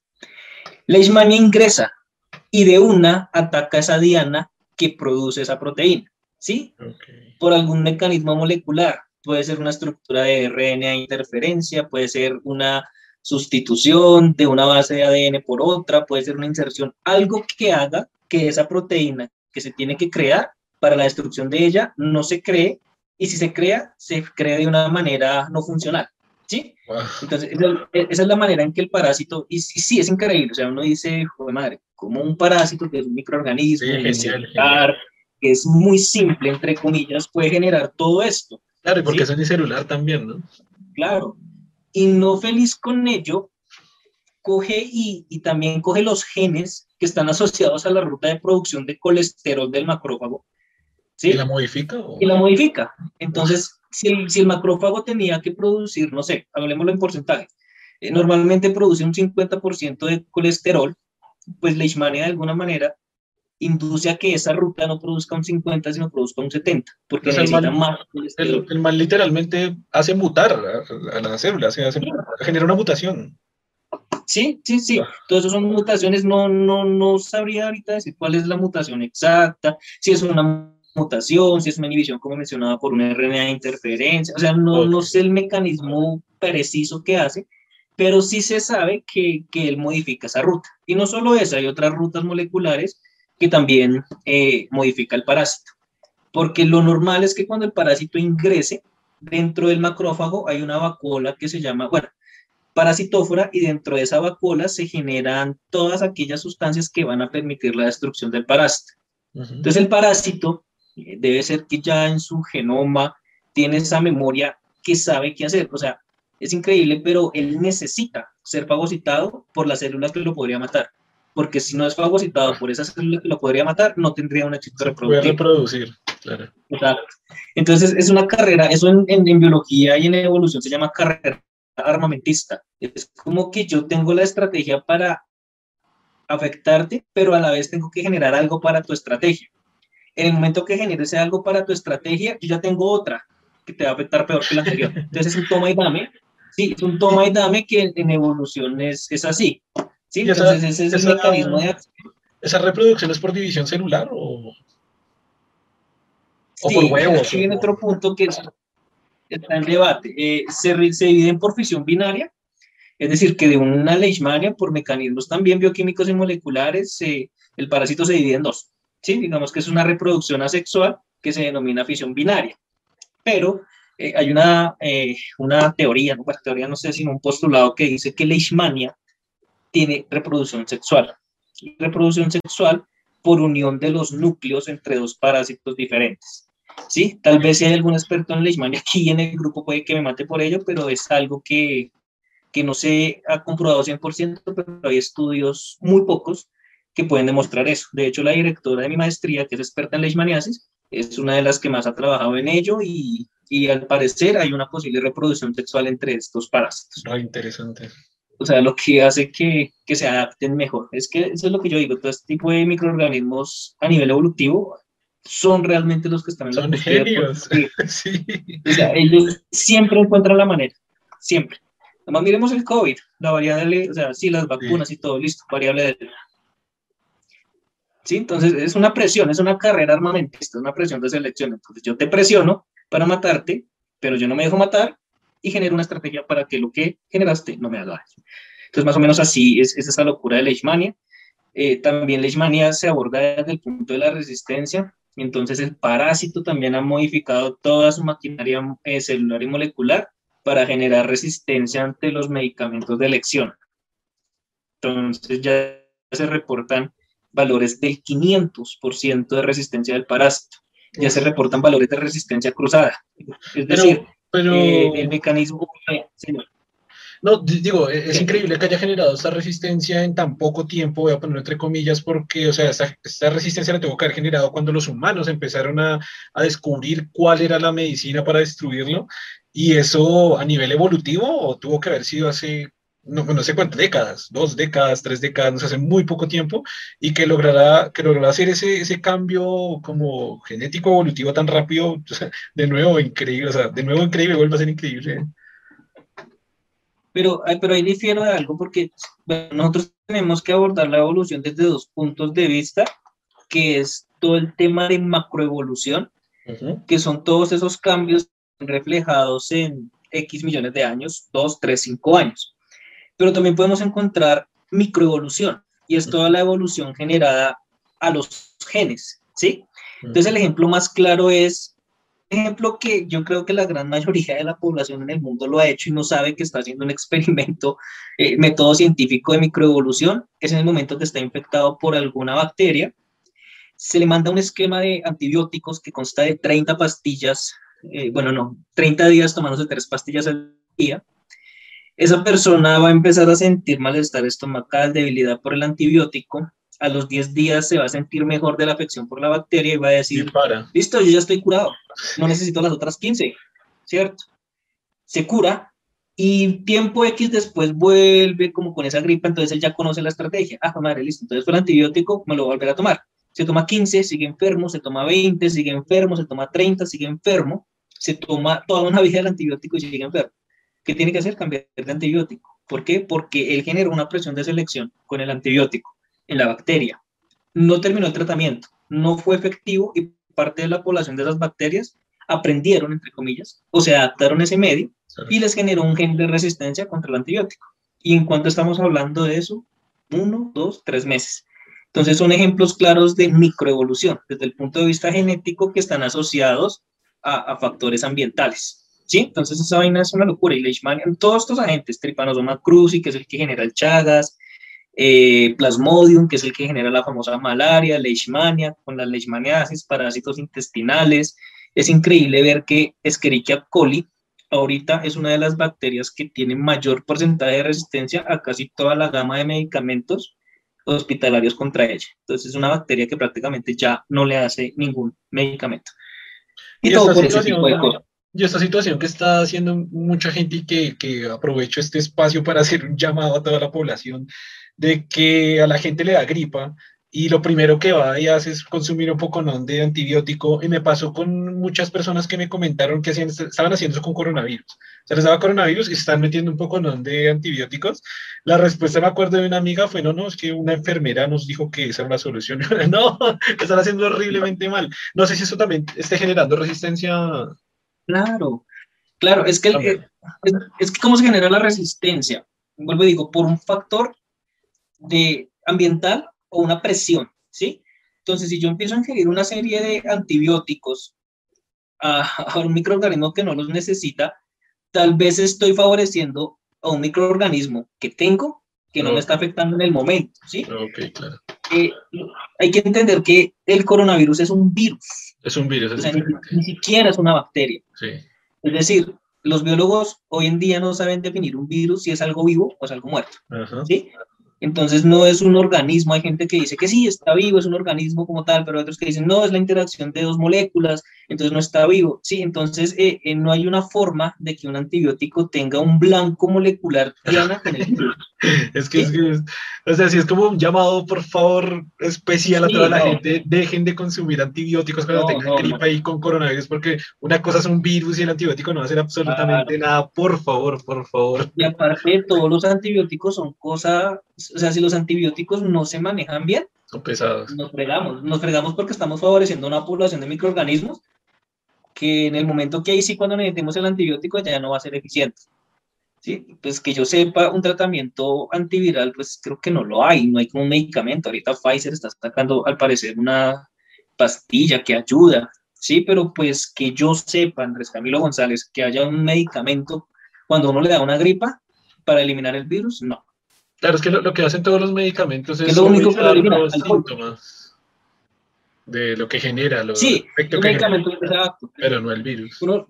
normalmente lo que se hace es que uno deja que el virus eh, afecte y llega un periodo en que su éxito de afección termina y desaparece. Y lo que usted dice, esos medicamentos que uno consume es más para eh, destapar la nariz, para evitar la tos, para bajar la fiebre, pero no es que esté atacando el virus. Todo este tema también que se generó con el tema de la ivermectina, que ah, se como purga, o sea, tiendo a equivocarme, pero si no estoy mal, se utiliza como purgante para ganado y animales. ¿Ah, sí? Entonces, eh, hace poco escuché, sí, sí, hace poco escuché que salió un paper en donde le daba casi el 90% de efectividad a la ivermectina contra el coronavirus. Pero hubo otro loco por allá en un país que no recuerdo, que se puso a hacer una revisión sistemática de ese paper. Es decir, se puso a mirar todos los artículos que daban respaldo al paper y los datos estaban modificados. Entonces, ese paper que respaldaba la ivermectina se cayó porque parte de su información es mentira. Es falsa, claro. Es, es, mentira. ¿Cuál es la mejor cura para esto? Protéjase, ponga el tapabocas, la desde las manos, vacúnese. Sí, no tome no, es que he escuchado testimonios de la gente, no, que es que me tomé el agua panela caliente, que es que, ah, no, que, que la Coca-Cola. Sí, resulté, resulté, o sea, una amiga también me decía, me decía lo mismo, o sea, una, una fue la del, ahora no me acuerdo si fue la misma, porque si fue la misma, no recuerdo si fue la misma, pero si alguien me comentaba lo del agua de panela caliente, con, ah, con jengibre, eso el jengibre se ah, volvió, se volvió viral, ¿no? O sea, todo el mundo tenía que consumir jengibre y le quitaba el coronavirus, o sea, cuando uno más o menos, digamos, alguien como yo medianamente entiende cómo funciona un virus, pero cuando uno más o menos entiende cómo funciona un virus, qué es, cómo se, cómo se reproduce, cómo se transmite, y uno dice, ok, el jengibre... ¿En dónde, actúa? Exacto. ¿En dónde? O sea, ¿cómo, ¿cómo, Es que no tiene sentido por ningún lado, pero la gente está convencida. Y entonces mi amiga cuando yo le dije, hey, esto era agua de panela de jengibre no tiene nada que ver, la, respuesta es que, es que ahí entramos a otro tema. La respuesta fue no, pero se lo dimos a yo sé, no sé quién y le pasó. Entonces, obvio que funciona. Eh, le, le, pasó porque le pasó, porque pues el coronavirus a veces no mata. De hecho, en la gran mayoría no mata. Pero si usted se hubiera tomado una cerveza, pues le pasaba también. No significa que la cerveza sea la cura para el coronavirus. es verdad. Entonces, sí, y volviendo al tema de, de, de Leishmania, digamos que es un modelo, bio, un modelo biológico un poco más complejo, pero que se comporta de una manera muy similar. Entonces, los medicamentos de su elección ya no están siendo eficientes porque el parásito está encontrando la, la, manera de, de, lograr su fitness, de lograr su, su, ubicación dentro de la cadena trófica, ¿sí? Y principalmente eso es lo que hace Leish. Pues nosotros trabajamos eh, precisamente proyectos que están buscando como blancos moleculares que sean candidatos a medicamentos, también todo lo que es tema de diagnóstico, entonces eh, herramientas de laboratorio de biología molecular que sean más eficientes para decir si el paciente tiene o no la afección, porque es que si yo digo que la tiene y es un falso positivo, es un paciente que mandó un esquema de, de tratamiento, y es un tratamiento que es muy tóxico, entonces es un paciente que estoy matando sin que tenga el parásito. Entonces por eso también se fortalece mucho eh, la implementación de unas técnicas de diagnóstico más eficientes que te garanticen sí o sí lo tiene, porque es que desde el punto de vista clínico, eh, ese resultado podría influir en la vida de alguien. No es como la investigación. Bueno, a mí en mi tesis dije que era positivo y no era negativo. Ah, madre, la embarré, sí. Pero pues en un paciente no puedo decir eso porque lo puedo someter a un tratamiento que tal vez lo puede acabar peor de lo que lo hubiese hecho el parásito. Y eso es lo que hacemos eh, prácticamente en la línea, todo lo que se ha enfocado con leishmaniasis, con el vector, eh, estudios de georreferenciación, entonces miramos las muestras que llegan al centro donde trabajo, eh, la proveniencia, hacemos como un mapa de distribución de especies, varias cositas ahí para trabajar había, ahí en ese Había algo muy interesante que mencionaba ese día allí en la, en la conferencia, era el tema del, del clima, ¿no? que decía que ah, siempre necesitaba un, un clima apropiado para para que existiera, pero pues, pues, no entendí muy bien por qué, no sé si sea por el vector o porque al final la temperatura, o sea, no debería decir la temperatura, pero pues al final la temperatura interna de la sangre de los mamíferos está muy similar, es como muy parecida. Porque, o no sea por el vector o porque tiene que ver la temperatura. Ay, que nos decía también que Bogotá, pues de pronto para que nos escuchen de otros países, Bogotá pues es una ciudad fría. Decía que en Bogotá casi no hay, casi no hay o no hay incidencia de, de esa enfermedad, ¿sí? Sí. Sí, sí, todo está asociado al vector. Como les contaba, el parásito dentro de su ciclo de vida necesita un vector que lo transmite, que es esa mosquita. ¿Y ese vector no vive en...? No. Ahorita el calentamiento global ha hecho que el vector se desplace a zonas donde antes no estaba y por ende pues hayan casos de leishmaniasis donde antes no se reportaban. Para hacerlo un poquitico más gráfico, eh, La Vega, que estamos a una hora, ya hay casos de leishmaniasis. Es decir, que si usted se va un domingo a piscinear a La Vega y lo picó la luxomía, probablemente llegue con leishmaniasis. Ah, pero es que a veces el clima de La Vega es similar al de Bogotá, entonces ¿por qué a Bogotá no ha llegado? Primero, digamos que todo el tema de, de ciudad, de no encontrar como esos terrenos ambientales, cuerpos de agua y demás, es un factor para que el vector no esté. ¿sí? Entonces, Bogotá es puro ladrillo. Sí, y árbol que hay, árbol que tumba para hacer una extracción de milenio, para hacer un volar, eh, eh, entonces, digamos que ese factor ambiental es infavorable para el vector. Pero otro muy claro es el frío en la noche. Entonces, así como en Bogotá tenemos temperaturas ya, y me corrigen, 23, 22 grados. Pues el récord de temperatura estuvo en 24. Ese récord lo vi hace como cuatro años, no sé si ya subió. 24. Y aquí que estamos más cerquita, no, mejor dicho, cáncer de piel, en fin. Claro. Entonces, eh, todo el día es caliente, pero asimismo la noche es equivalente en frío a lo que fue caliente en el día. Entonces ese frío eh, mata al vector. El vector no se adapta a ese frío, muere en la noche y no tiene un éxito reproductivo. Okay, en algún momento la... Señor. No, le iba a decir la pregunta que le hice ese día, pero al fin no sé si la, la, la pudo resolver en estos días, es en los países con estaciones. No, recuerda que le hablaba de, es una enfermedad netamente tropical. Okay. Sí, entonces, entonces no, no tiene mayor influencia en, en, ese, en esas regiones. Creo que lo que postulaba este día estaba eh, algo desviado de, de la realidad. Claro, claro, claro. Ok. Y, no, mm, para, para, cerrar el tema, me gustaría también así como ya para terminar este capítulo, como que nos hablar un poquito del, del, tema de investigación, pues por lo menos Germán y yo, y quizás muchísima gente de la que nos está escuchando, pues, pues por lo menos Germán y yo tenemos la misma profesión. Nosotros sí estamos así a nivel eh, como muy ejecutivo, jefe, project manager, developer, eh, QA, y dependemos de un proyecto para que pase por toda esta línea, nosotros lo desarrollamos, lo pasamos así, bla, bla, bla, bla, bla, como muy estructurado a nivel empresarial ¿Cómo es el trabajo de, un investigador? O sea, va por tiempos, va por tres meses, por un mes, por seis meses, va por tres meses y se puede alargar. ¿Cuántas personas hacen un equipo? Cada persona está haciendo una cosa por cada grupos de investigación están enfocados en una sola cosa, cómo se distribuye el trabajo, cómo, cómo, cómo funciona el trabajo de investigación. Listo. Eh, voy a comentarles de pronto algo como experiencia a nivel personal, de pronto un consejo, si quieren tomarlo o no, y, y explicarles más o menos, o explicarles, no, comentarles qué es lo que yo hago desde el punto de vista de mi investigación. Entonces, como les decía, soy biólogo de base, pues a mí siempre me llamó el tema, me llamó mucho eh, la atención el tema de biología molecular. Entonces, todo lo que tuviese que ver con ADN, con ARN, proteínas, el dogma de la biología molecular era una de las cosas que más me apasionaba. Y es algo muy interesante, pues, porque ese dogma yo lo puedo aplicar a cualquier sistema vivo, ¿sí? Lo único que cambio es cambiar, lo único que hago es cambiar el modelo biológico y la, la trama sigue siendo la misma. Eh, yo después de graduarme, eh, empecé a hacer mi maestría y empecé a trabajar en investigación como contratista. No, mentiras, primero tuve una experiencia que se llama Joven Investigador. Esa experiencia es una beca que da Colciencias, ¿sí? Entonces le piden a uno una serie de requisitos y uno entra a una universidad que tenga un proyecto en curso a desarrollar unas actividades del proyecto, ¿sí? Entonces uno entra como joven investigador, allí te enseñan todo lo que es el método científico, prácticamente investigar es eh, replicar el método científico en todo, ¿sí?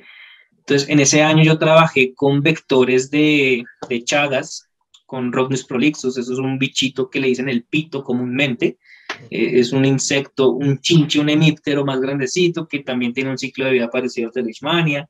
Entonces el, el, vector succiona sangre, pero este en vez de vomitar, defeca sobre la herida y es ahí donde se transmite el parásito. Bueno, los modelos son muy parecidos. Entonces yo empecé a trabajar en investigación ahí, eh, fue mi primer año de joven investigador. Eh, luego de ello, entré al dermatológico bajo otro proyecto de investigación, pero siempre era yo el investigador contratista. Entonces, eh, los proyectos sí son por tiempo, digamos, dependiendo de lo que yo quiero hacer, es el tiempo en que me demoro en ejecutarlo. Y las actividades son acorde a, lo que se pretende en el, en, el, en el, proyecto. Entonces, ahí me colocaban, de 50 actividades, me colocaban las primeras 20, ¿sí? Y ahí acababa mi contrato, quedaba con su experiencia y chao. Al final publicábamos artículo y ya, ahí acababa el proceso investigativo. En el Yeras duré dos años así también, como siendo el contratista, el investigador, el que está contratado por tres meses, cada tres, cuatro meses renovaba un contrato, eh, desarrollaba unas actividades y demás, y cuando se acaba el término del contrato, acaba la investigación. Entonces ahí es donde viene como la cuña. Entonces, uno como, como profesional se tiene que formar, o sea, tener la visión de ser un investigador que propone, ¿sí? Eh, la visión de tener una idea eh, plantearla y ejecutarla, porque no siempre voy a tener que depender de lo que otros propongan, me contraten para que yo ejecute. Entonces, digamos que esa fue la, la mentalidad que a mí me, me, generó mi, mi, mi, primer jefe allá en el dermatológico, y es la de proponer, ¿sí? Entonces, en el momento en que se acabaron eh, los, las actividades de los proyectos en mención, pues yo empecé a proponer, eh, me hacía preguntas de investigación preguntas de investigación en qué? En la línea de leishmaniasis. Entonces empecé a hacer propuestas de investigación, ya empecé a generar mi proyecto. Entonces dije, bueno, voy a desarrollar un método diagnóstico que sea más eficiente para decir si el paciente tiene o no leishmaniasis. Entonces esto lo voy a hacer en dos años. ¿Sí? Las actividades para lograr esto van a ser esta, esta, esta, esta y esta. ¿Sí? Como es un proyecto supremamente robusto, necesito tanto dinero. Eh, necesito el apoyo de un estadístico, el apoyo de un epidemiólogo, el apoyo de un auxiliar de laboratorio. Entonces, toda esa planeación es lo que lo hace a un, investigador más íntegro, ¿sí? Entonces, la idea es tratar de proponer y, uno se va labrando. O sea, afortunadamente yo pude lograr eso y ahorita mi trabajo depende de lo que yo proponga. En el momento en que yo me cruce de brazos y, no quiera hacer una propuesta, pues simplemente ya no puedo hacer más investigación. Es bueno, pues porque yo propongo lo que me gusta, eh, me pongo mis honorarios acorde a los estándares del YELAS, eh, contrato a la gente que vea pertinente, pero también es malo porque en que no lo haga, pues me va a quedar sin, sin trabajo. La investigación en Colombia es muy, muy, muy de las uñas. Recursos para investigación casi no hay.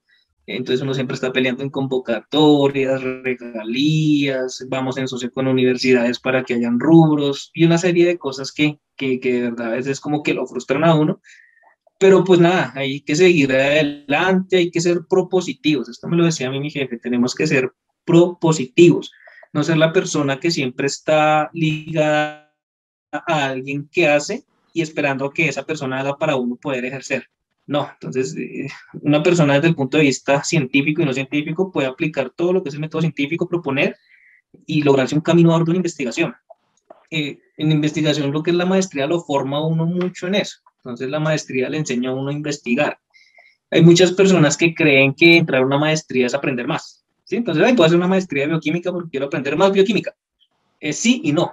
Realmente eh, el objetivo de una maestría es formarte como un investigador. ¿Y qué es un investigador? Es una persona que propone, encuentra una problemática asociada a una institución, a una población y propone algo para solucionar esa problemática. ¿Sí? Y más aún si haces un doctorado, ya es una persona pues que, que propone, pero ya es en el plus. Y ya, ya no ejecuta, sino tiene personas que ejecutan eh, las cosas y es una persona eh, un poquitico más completa a nivel académico. E, ese es el problema porque yo he visto, eh, sin, sin mal hablar, yo he visto muchas personas que salen de su pregrado, ingresan directamente a la maestría, ingresan directamente al doctorado y en todo ese proceso estuvieron acompañados, ¿cierto? Cuando se gradúan de doctores y ya no están acompañados, llegan en ese punto en que no saben qué hacer. ¿sí? Entonces, bueno, ya soy doctor, eh, ¿ahora qué hago? Ya no tengo a la universidad. Exacto, no, tengo a la universidad, no tengo al jefe, ¿qué voy a hacer, Dios mío? ¿Sí? Y esa es la, de pronto es lo que yo veo que está un poco errado. Es como no enfrentarse a la investigación desde pequeño, hablando desde el punto académico, sino esperar a hacer un PhD, ¿sí? Y ahí sí mirar a ver qué hacer. Si yo llego al PhD y no sé proponer investigación, perdí la plata, perdí la carrera. Y conozco varios doctores que no saben proponer, que no saben hacer algo si no están asociados a su manager, a su jefe y demás. Entonces no es la idea porque uno se pierde oportunidades. Imagínense cuánta plata gastó usted en un doctorado para que acabe y se cruce de brazos. No, es que no, no sé qué escribir, no puedo trabajar. ¿Sí? Entonces más bien si se enfrentó a la vida proponiendo, metiéndose en seminarios, no sé, metiéndose en pasantías, aprendiendo que lo que es investigar, ya su maestría y su doctorado es más ameno y es más eficiente su desarrollo. Entonces no es simplemente cumplir unas materias, cumplir unas notas y chao, sino ya lo hago más para aporte en la comunidad científica. Entonces básicamente eso es lo que hago en investigación.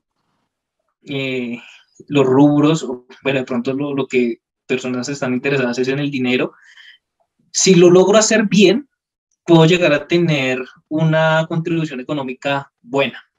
¿Qué es hacerlo bien? Ser investigador principal, ¿sí? No depender siempre del, del, rubro que otro investigador principal crea que me debo ganar, ¿sí? Ah, si yo propongo, si yo conozco, si yo voy ganando experiencia, asimismo mi estatus dentro de investigación va creciendo y ese estatus está asociado a unas tablas de presupuesto, que por tener el mismo puedo cobrar ese presupuesto aunque eso también está sujeto a las entidades financiadoras, ¿no? Puede que Colciencia diga que te ganas X millones de pesos, pero la entidad financiadora le dice a uno, se gana X millones menos el 10%, ¿sí? Pero pues por lo menos uno puede eh, tener más claro el tema de lo que gana en investigación.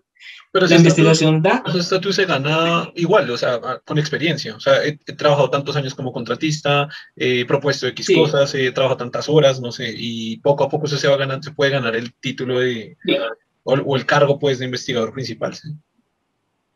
Por ejemplo, y también por, por los títulos que tenga, ¿no? También.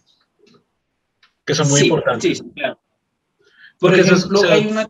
es, es, una cosa que, que, hablábamos, que hemos hablado mucho con, con Germán, y, normalmente en mi profesión pasa muchísimo eso, que la, las maestrías y los doctorados a veces no tienen, prácticamente en muchas ocasiones no tienen nada, nada de validez, en muchas ocasiones, no en todas, pero como que es, es la condición general pero porque, bueno, la, ingeniería es una perspectiva pues totalmente diferente. Pero sí he notado que en el trabajo de investigación y en las ciencias naturales el tema de tener títulos pesa muchísimo, ¿no?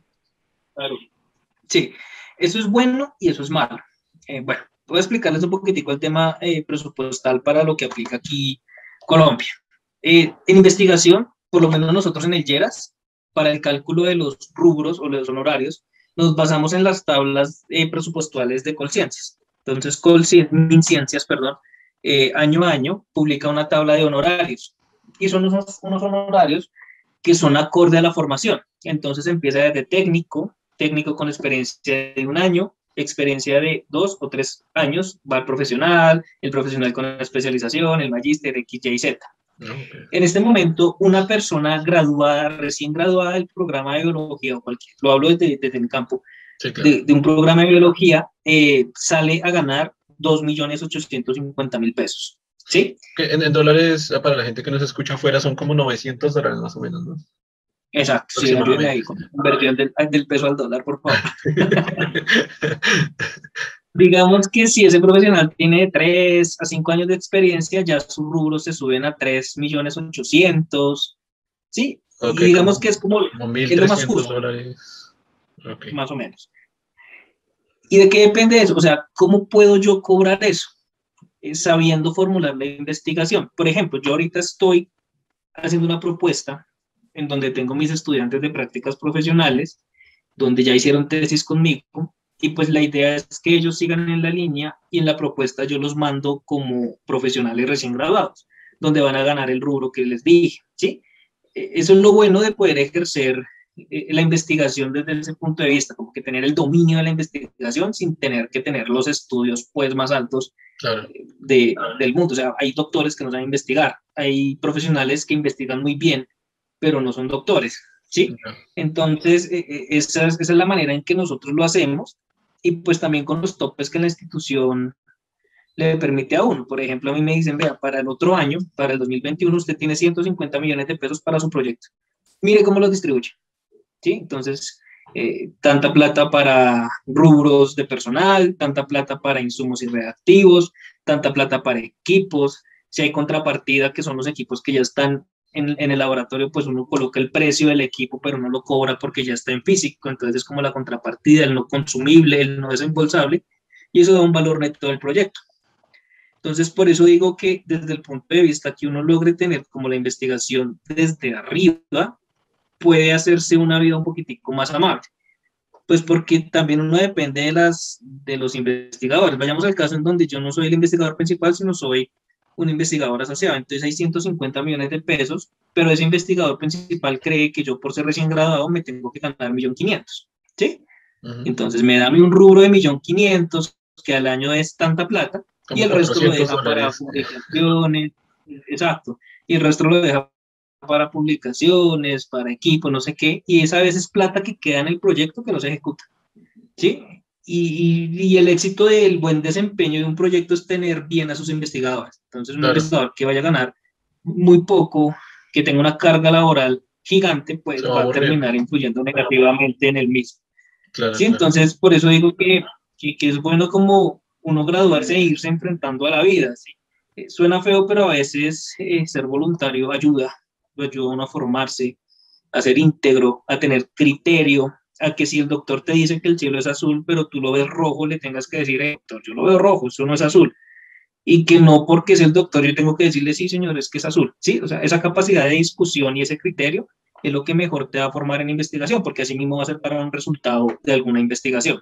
Sí, volviendo, volviendo un poquito al tema de cuando usted decía, listo, es contratista, y usted me comentaba ahorita, nos comentaba ahorita, decía, bueno, tengo 50 tareas, yo hago 20, ¿sí? Algo así nos decía esas 20 tareas, o sea, yo, digamos, es que no, no sé cómo por ejemplo, digamos, si vamos a crear un medicamento para la lesbianiasis, ese es el proyecto como tal, pero su parte, yo creo que su parte es como, debe ser como casi muy técnica, ¿no? O, cómo sería esas 20 tareas que son. Esas 20 tareas no es como pensemos a nivel científico de cómo él puede llegar a eso, sino como esas tareas son suyas, usted haga esto como algo muy mecánico, me imagino yo, ¿no? Exacto. Ese es, ese es, el otro eslabón y eso es lo que yo les digo a mis estudiantes. Vea, ustedes aquí tienen que ser unos excelentes técnicos, pero tienen que ser también unos excelentes investigadores. Entonces puede que mi estudiante sea el más perfecto montando eh, técnicas de laboratorio. O sea, todo le sale perfecto. Pero en el momento en que le digo que las interprete, no lo sabe hacer. Entonces realmente es, es no es un investigador, es una persona que contrataron por un proyecto que hizo una actividad en específico y que le fue muy bien, entregó unos resultados y chao. Pero no es una persona que sabe interpretar eso. Voy a decir una bobada, como coger el tubo de ensayo, ponerle un, yo qué sé, otro líquido, un químico, dejarlo ahí y hacerlo así mil veces. Supongo que sería una tarea. Exacto. Exacto, que si cambia de color eh, es positivo y si no cambia de color ah, es negativo. Ok, sí, ok. eso lo hace muy bien. hasta sería aburrido, porque digamos usted de pronto dice, claro, yo quiero descubrir el, eh, o contribuir con esa medicamento, les menesis, pero estoy haciendo esto todo el día, pues como que no. Exacto. Entonces, ese es uno de los errores que se cometen mucho en ciencia y es el técnico. Y, y eso, por eso yo les digo, el criterio, el criterio como investigador, el criterio como persona, o sea, la toma de decisiones. Si yo leo, estudio y sé que el cielo es rojo y viene el doctor y dice que es azul, no, yo le tengo que decir que es rojo y tengo que tener mis artículos, mis antecedentes que me demuestran que es rojo. Entonces, el que tú estés en un laboratorio pipeteando, ¿sí? Y que te pongas un gorro, una bata, pipeteando, no te hace investigador. Claro. Te hace un técnico de laboratorio. Claro, claro. Sí, el investigador es el que pipeteó y en vez de salirle rojo le salió azul. Entonces se detiene ahí, tuvo criterio y se detuvo y dijo, mierda, esto debe haber salido rojo, perdón, azul, porque salió rojo. Eh, bueno, le agregué esto, bueno, el componente químico de, de, esta vaina es esto, tal vez interactúa así, y si le pongo, y si le quito, y si le añado, ese es el criterio que me hace realmente un investigador.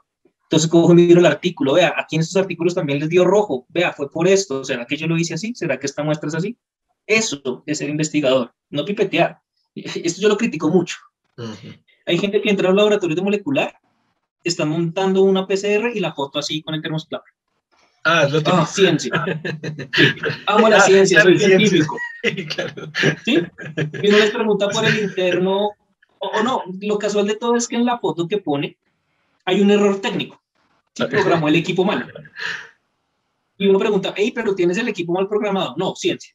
Entonces, no, Ciencia. no es eso, es que ni siquiera ser buen técnico. Me hizo recordar Es horrible, me en- parece.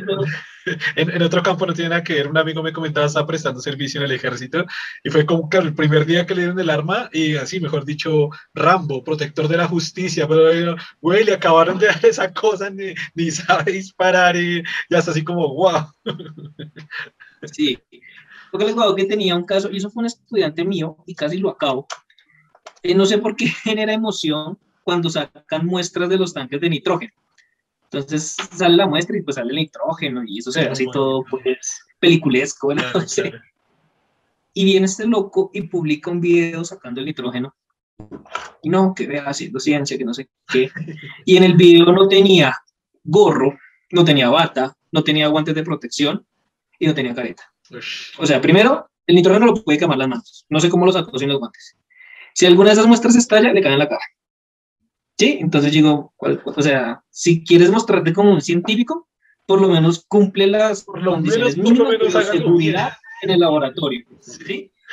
Y una manada de gente, uy, wow, super wow, eres lo mejor, Claro. eres lo máximo. Entonces, no. Y eso es, esa es como la, la perspectiva. Un investigador es el que tiene criterio, el que si salió mal el resultado, pues madre, hacer lo que sea para, para mirar qué pasó y solucionarlo y proponer algo. No el técnico que monta, sin querer ser despectivo con las personas técnicas, porque hay muy Claro, buenos también. técnicos que, que, que, o sea, lo hacen perfecto. ¿sí? Pero no les interesa ir más allá, pues es su campo, ¿sí? Claro. Pero estamos hablando del que quiere ser investigador, pues hay que mezclar el, el artículo científico, eh, la lectura, la proposición con todo lo que yo hago en el laboratorio. Al fin y al cabo, en los laboratorios los muestran como ya unas cuevas a las que van gente muy importante, el doctor que esto, que no sé qué. Y en el laboratorio lo que usted hace es mezclar agüitas. Yo les digo así a los chinos allá. Usted lo que hace es mezclar agüitas. Mezcle agüitas. Póngalas en un equipo, configúrelo y ya. e- Eso es todo lo que usted hace. Eso es lo que hacemos acá. Como dice usted, se vuelve hasta mamón. Mm. Ya, vamos a mezclar, vamos a mezclar, vamos a mezclar. Lo importante es el resultado, lo que estoy solucionando con el resultado, ¿sí? Y proponiendo si el resultado dio mal, proponiendo algo más si el resultado dio bien. Entonces esa es la mentalidad que yo le voto a mis estudiantes, de que sean unos excelentes técnicos, pero unos mejores científicos, que puedan proponer, solucionar, y no que si no les dio, eh, no vuelven al laboratorio, renuncian a la ciencia y se van por otro lado. No, Aparte que todo en el laboratorio, por lo menos el de biología molecular, es frustrante. Ujú. Mi tesis de maestría duré un experimento haciéndolo casi dos años Uf. y no me daba. No me daba. Se hizo de todo, finalmente dio. Sí, eso, eso, esa persistencia es lo que realmente te hace un investigador. Claro. Buscarle la comba al palo, como se dice coloquialmente. Ajá. Y no que si a las 50 veces que no me dio, no, ya a las 51 no da. No, tiene que dar, tiene que dar porque el contexto teórico dice que funciona y es así, entonces aquí hay algo que estoy haciendo mal o aquí hay algo adicional que me está inhibiendo, ¿sí? Entonces es, es buscar eso, no es seguir ahí una receta de cocina, porque usted entra en un laboratorio, le dan, coloque 100 mililitros de agua, agréguele 100 mililitros de cloruro, caliente durante dos horas. Si se pone verde es positivo, si se pone eh, negro es negativo. Termino el experimento. Ya. Claro, se hace un trabajo lo que es, un trabajo súper técnico, monótono. Exacto. No, pero súper, súper interesante. Entonces, eh, la investigación es más linda cuando se hace de verdad, cuando se, se, se, se ejecuta ese método científico. ¿Sí? De, resto, es una labor netamente técnica, lo que ustedes ya me contratan para 50 actividades, las desarrollo, me pagan y chao. Y ahí acaba mi participación en el proyecto. Y no, la idea es que cada proyecto que uno desarrolle, pues queden hallazgos que generen una nueva propuesta de investigación. Sí, es, es, un círculo. Eso no puede acabar con una sola investigación, sino pues no avanzaríamos nada en este campo. No, súper bien, súper interesante, Andrés. O sea, todas las dos perspectivas de las manías y de investigación, creo que enriqueció muchísimo este, este podcast. Y siendo el primer invitado, sí, sí, creo que, creo que fue muy, muy, muy bien. Y bueno, ya entonces para cerrar el capítulo, no sé si quiera decir algo ya para cerrar, finalizar, o ya todo quedó no, pues agradecer, agradecer ante todo. Eh, no sé, disculparme si de pronto dije algunas cosas como Lucas. También hay algo de nervios en mi primera interacción en este entorno de conversación. Eh, cualquier duda, pregunta, comentario, que de pronto la gente les quiera, crítica, pues eh, si se puede manifestar que, que se haga. para las personas que quieran hablar de investigación, las puertas están abiertas. Yo trabajo mucho en molecular, ahorita estoy enfocado mucho en evolución molecular. Mi tesis de maestría fue en evolución molecular de toxinas de venenos de serpientes. Hay mucho que, que, debatir y hablar de eso. Y nada, gracias, Wally, gracias, Germán, por permitirme compartir con ustedes este grato momento hablando un poquitito de, de, todas las locuras que hacemos. gracias, gracias a usted por asistir, por, por estar acá con nosotros, eh, por estar todo el tiempo. Y Germán, no sé si quiera decir algo para cerrar pues de pronto una cuestión ahí, digamos, cuando usted se enfoca mucho en lo técnico, realmente es casi como si fuera un robot y pues si, si usted solo es eso, finalmente pues sería reemplazable, fácilmente un robot lo podría hacer más rápido, más eficiente sin equivocarse. La parte humana realmente está en el análisis, en la toma de decisiones. Si usted no se enfoca a eso, pues para eso un robot lo haría mucho mejor. Entonces, ese enfoque que está proponiendo, el de que usted tiene que analizar, usted tiene que ver por qué no funcionó y, proponer, pues es fundamental porque usted es un humano, ¿no? Y eso es su diferenciador. El tomar decisiones como tal, analizar los datos y proponer es lo que lo diferenciaría de lo que haría perfectamente una máquina. Correcto, de acuerdo. Bueno, entonces eso ha sido todo por hoy. Muchas gracias a todos los que estuvieron escuchándonos y nos vemos en un siguiente capítulo. Un saludo a todos. Listo. Gracias, muchas gracias.